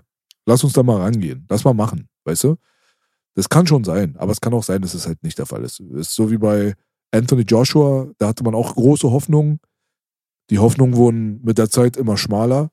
Jetzt mittlerweile hat er sich da so wieder ein bisschen rangekämpft, aber na klar, hast du recht. Also im Boxen ist das was ganz anderes. Wenn du da einmal verlierst, ist es teilweise ein Weltuntergang für den Athleten. Und dann hast du da in der UFC dann Bobby Green und Nate Diaz, weißt du? Und äh, Jorge Masvidal. Ja, also ich, wie gesagt, 24, er ist noch sehr jung. Ich glaube schon, dass da sich noch einiges entwickelt. Ähm, und also entwickeln muss, definitiv, wie man gesehen hat. Äh, und ja, also Boxen, die Leute, die mich kennen, die wissen, ich habe einen Box-Background, aber ich bin jetzt nicht mehr so, dass ich so voll euphorisch das Boxen verfolge. So eine Fights wie die jetzt, klar, nimmt man mit, ähm, beschäftigt sich so ein bisschen damit, aber ansonsten ist es mit, äh, ja, habe ich ja letztes Mal auch schon gesagt, kämpfen mit Kissen an den Händen. Mehr oder weniger. Aber es war ein cooler Boxfight, also es war entertaining. Ja. Hab das jetzt nicht bereut, Richtig. da meine Zeit investiert zu haben. Nö. Freue mich aber mehr auf UFC 288, definitiv. Finde ich auch. Ja. Das wird auf jeden Fall eine sehr spannende Fightcard. Jetzt nochmal ganz kurz zum Abschluss eine kleine Übersicht. Die nächste Woche kommen wir dann mit den Fight Picks, mit den offiziellen und werden dann mit euch dann unsere Meinung teilen, wer wohl gewinnen wird. Aber ich würde mal ganz kurz die Sachen ansprechen, also die Fights ansprechen, auf die ich mich freue. Mhm. Da gibt es so einige. Joe Dober gegen Matt Favola in den Prelims. Ja, Steamroller. Matt Favola ist auf jeden Fall ein krasser Actionfighter. Macht jedes Mal Spaß, ihm zuzugucken. Joe Dober hat das letzte Mal einfach ganz nett immer zurückgeantwortet, wenn Bobby Green in, im, im Octagon ihn vollgelabert hat, so wie er es mit allen macht. Ja. Und er hat ihn so mit Kindness gekillt, mehr oder weniger, und hat am Ende dann auch den Knockout mit nach Hause gebracht. Also ist ein stabiler Dude, hat die ganze Zeit kassiert, kassiert, kassiert, aber hat seine Lücke dann gefunden und hat dann zugeschlagen. Fand ich auf jeden Fall interessant. Dann gibt es weiterhin, also ich werde jetzt mit Sicherheit nicht alle Fights durchgehen. Ich sage jetzt nur zwei, drei Sachen. Ich, äh, so wie ich gehört habe, ist der Bryce Mitchell-Fight leider ins Wasser gefallen. Soweit ich weiß, ist der gecancelt. Ja, echt, ja? Ich habe leider, also ich weiß es nicht zu 100 Prozent, aber ich hatte irgendwas gelesen. Ähm, sehr, sehr interessant ist, dass Crown Gracie zurückkommt. Crown Gracie, der Sohn von mhm. Hickson Gracie, der hatte angefangen in der UFC, hatte angefangen mit MMA und äh, ist, nachdem er 5 zu, also er war 5 zu 0, ähm, ist dann einmal besiegt worden von Carp Swanson. Es war auch eine Decision. Und ist seitdem raus. Und das war im Jahr 2019. Da, wo man sich gefragt hat, vielleicht hat er diese Mindstate, ich habe jetzt einmal verloren und das war's jetzt. Es gibt ja so manchmal so Ehre, Stolz, Familientradition. Also man weiß das vor allem Hickson, Gracie, das ist halt der Dude. Ich weiß nicht, ob die mhm. Leute das immer noch auf dem Schirm haben. Die Gracie-Familie hat halt ein Aushängeschild gehabt, den einen brutalen Zerstörer, der wirklich allen anderen noch teilweise überlegen waren, die sowieso schon stark waren. Und es war Hickson. Hickson war schon immer ja. Alpha-Male. Er war aber nicht dieses Marketing-Genie. Er war halt nicht dieser wirtschaftliche, werbeorientierte äh, wie Horion. Horion war das. Der war halt schlau, der war intelligent, der hat die UFC, also die erste UFC, da, die hat er sich ja aus dem Arsch gezogen, konzeptionell und so weiter. Seine Kinder, Heron und Henner und so weiter, die siehst du die ganze Zeit auf Instagram, wie die die ganze Zeit Werbung machen. Die sind halt so richtige Marketing-Genies und Hickson war immer der ruhige Krieger. Er war halt nicht der Marketing-Dude, er war halt einfach nur derjenige, der am krassesten war im Knochenbrechen. Und der hat halt seinen Sohn. Weißt du? Und soweit ich weiß, hat, mhm. äh, hat Hickson seinen ersten Sohn verloren. Ja. So, ja, und richtig. Kron ist halt so das, was übrig geblieben ist, wo die ganze Zeit rein investiert wurde. Und der hat halt auch in dieser ganzen Grappling-Welt extrem für Furore gesorgt. War seinem äh, Vater natürlich sehr ähnlich. Dadurch, dass er auch diese Atemübungen gemacht hat, wo der ganze Bauch sich bewegt und so ein Zeugs und so. Das hat er vom Vater natürlich übernommen. Feueratmung. Richtig krass auf jeden Fall. Und äh, das ist halt die Legacy von Holz, Holz Gracie. Holz Gracie war eigentlich der Alpha der Gracie-Familie. Er war das uneheliche Kind von ähm, Helio. Und äh, Hickson war als äh, so gesehen sein Protégé. Und Holz hat immer Hickson unter dem Fittichen gehabt und Hickson hat immer versucht, an Holz ranzukommen, hat es aber nicht geschafft. Es gibt ja auch Trainingsvideos und Kampfvideos von den beiden. Hickson war jünger und Holz war der absolute Vernichter. Und sein Sohn, Holz Jr., hat ja auch dann bei Bellator gekämpft. Das ist ja auch so ein Riese. Und deswegen, also er kommt auf jeden Fall aus dieser krassen Familientradition und das sind die Alpha-Males gewesen. Holz ist leider verstorben, mhm. der ist halt bei einem ähm, Paragliding-Unfall ist er schon als relativ junger Typ gestorben. Und er ist derjenige, der eigentlich dieses Jiu-Jitsu revolutioniert hat, weil er diese Grenzen überwunden hat, zu sagen, ey, weißt du was, es gibt euch, ihr sagt, Jiu-Jitsu reicht für alles, wir müssen keine anderen Kampfstile mit implementieren. Holz hat gesagt, weißt du was, nein, nein, ich werde jetzt reisen, ich werde mit denen trainieren, ich werde das machen, dies machen, ich werde Wrestling und alles andere an Grappling-Arten, aber auch Striking und so weiter werde ich mir mal angucken und werde es dann in mein Game mit reinziehen. Und das hat halt Holz zu einer sehr, sehr speziellen Person gemacht. Deswegen war es mir auch nochmal wichtig, ganz kurz über den zu reden, weil er ist eigentlich der Gracie. So. Dadurch, dass er gestorben ist, ist er natürlich nicht mehr in dem Kopf der Leute. Da wird jetzt Ho äh, Hoyce Gracie wird oft genannt. Natürlich wird ein Hickson genannt, auch berechtigterweise. Aber Holz Gracie ist eigentlich das Fundament von Greatness gewesen. Und er war halt eigentlich ein uneheliches Kind. Das war halt das Interessante an der ganzen Sache. Er wurde wahrscheinlich da in der Hierarchie so ein bisschen anders betrachtet. Aber dadurch, dass er dann der Alpha-Male geworden ist, von allen der krasseste Kämpfer, hat er dann seine Position dann natürlich gehabt und hat das an Hickson weitergegeben und Hickson gibt es an Kron weiter. Deswegen, ich finde es sehr spannend, dass Kron wieder zurückkommt. Es hat mich gefreut zu sehen, dass er wieder zurückkommt, nach so vielen Jahren. Und äh, wir werden sehen, was da passiert. Belal Mohammed, Gilbert Burns wird bestimmt spannend. Aljamain Sterling gegen Henry Cejudo, braucht man nicht drüber zu reden. Und äh, dies, das chinesische Mädchen mit dem Vornamen Janan wird auch wieder kämpfen. Was sehr interessant mhm. ist auf jeden Fall. Janan, unsere türkische Chinesin, Janan Yan. Ja. Sie wird gegen Jessica Andrade äh, antreten. Es ist eigentlich an und für sich eine Fightcard, die überzeugen könnte. Sie hat das Potenzial dazu. Wir werden sehen. Ja. Und vor allen Dingen, äh, was man noch hinzufügen muss für die Leute, die sich mit den äh, Hickson Gracie auseinandersetzen wollen, es gibt eine sehr geile Dokumentation über ihn namens Choke. Also oh. sehr geil, ja, sehr geil. Äh, sehr intime Einblicke auch, finde ich, auch in so seine Familienverhältnisse. Äh, seine Frau, seine Kinder, sein Sohn, sein ältester Sohn, der dann auch verstorben ist. Ich weiß gar nicht, ob das an einer Überdosis war oder nicht sieht man auch. Und man sieht auch, wenn du darauf achtest, das Verhältnis, was er zu seinem Sohn hat auch. Er ist halt natürlich jung, sieht gut aus, ist ein Name in der gesamten internationalen Fight-Welt und hat natürlich auch den Charakter, den er halt, halt so ein Mensch halt mitbringt. Ne? Und das sieht man halt an dieser, in dieser Dokumentation. Ähm, und merkt auch, da gibt es so ein, zwei Schlüsselszenen mit seiner Frau und so. Finde ich sehr interessant. Aber auch geil gemacht. Die zeigen die Gegner von ihm in diesem Turnier. Und das waren noch Zeiten, wo äh, es keine verschiedenen Gewichtsklassen gab. Da haben alle gegeneinander gekämpft, verschiedene Stile. Richtig fett. Also richtig, richtig geil. Und der konnte schon was. Der konnte gut striken, der hatte brutales Jiu-Jitsu. Und dann sieht man auch seine äh, Feueratmung, die du vorhin angesprochen hattest, auch am Strand. Sehr, sehr empfehlenswerte Dokumentation, die ich wirklich jedem empfehlen kann. Choke. Choke. Was ein Zufall. Ja, Mann.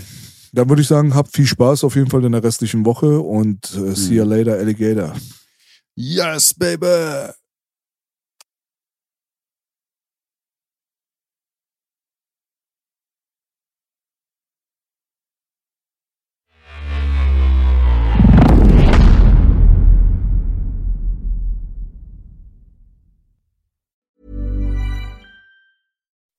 When you make decisions for your company, you look for the no-brainers. If you have a lot of mailing to do, stamps.com is the ultimate no-brainer. Use the stamps.com mobile app to mail everything you need to keep your business running with up to 89% off USPS and UPS. Make the same no-brainer decision as over 1 million other businesses with stamps.com. Use code PROGRAM for a special offer. That's stamps.com, code PROGRAM.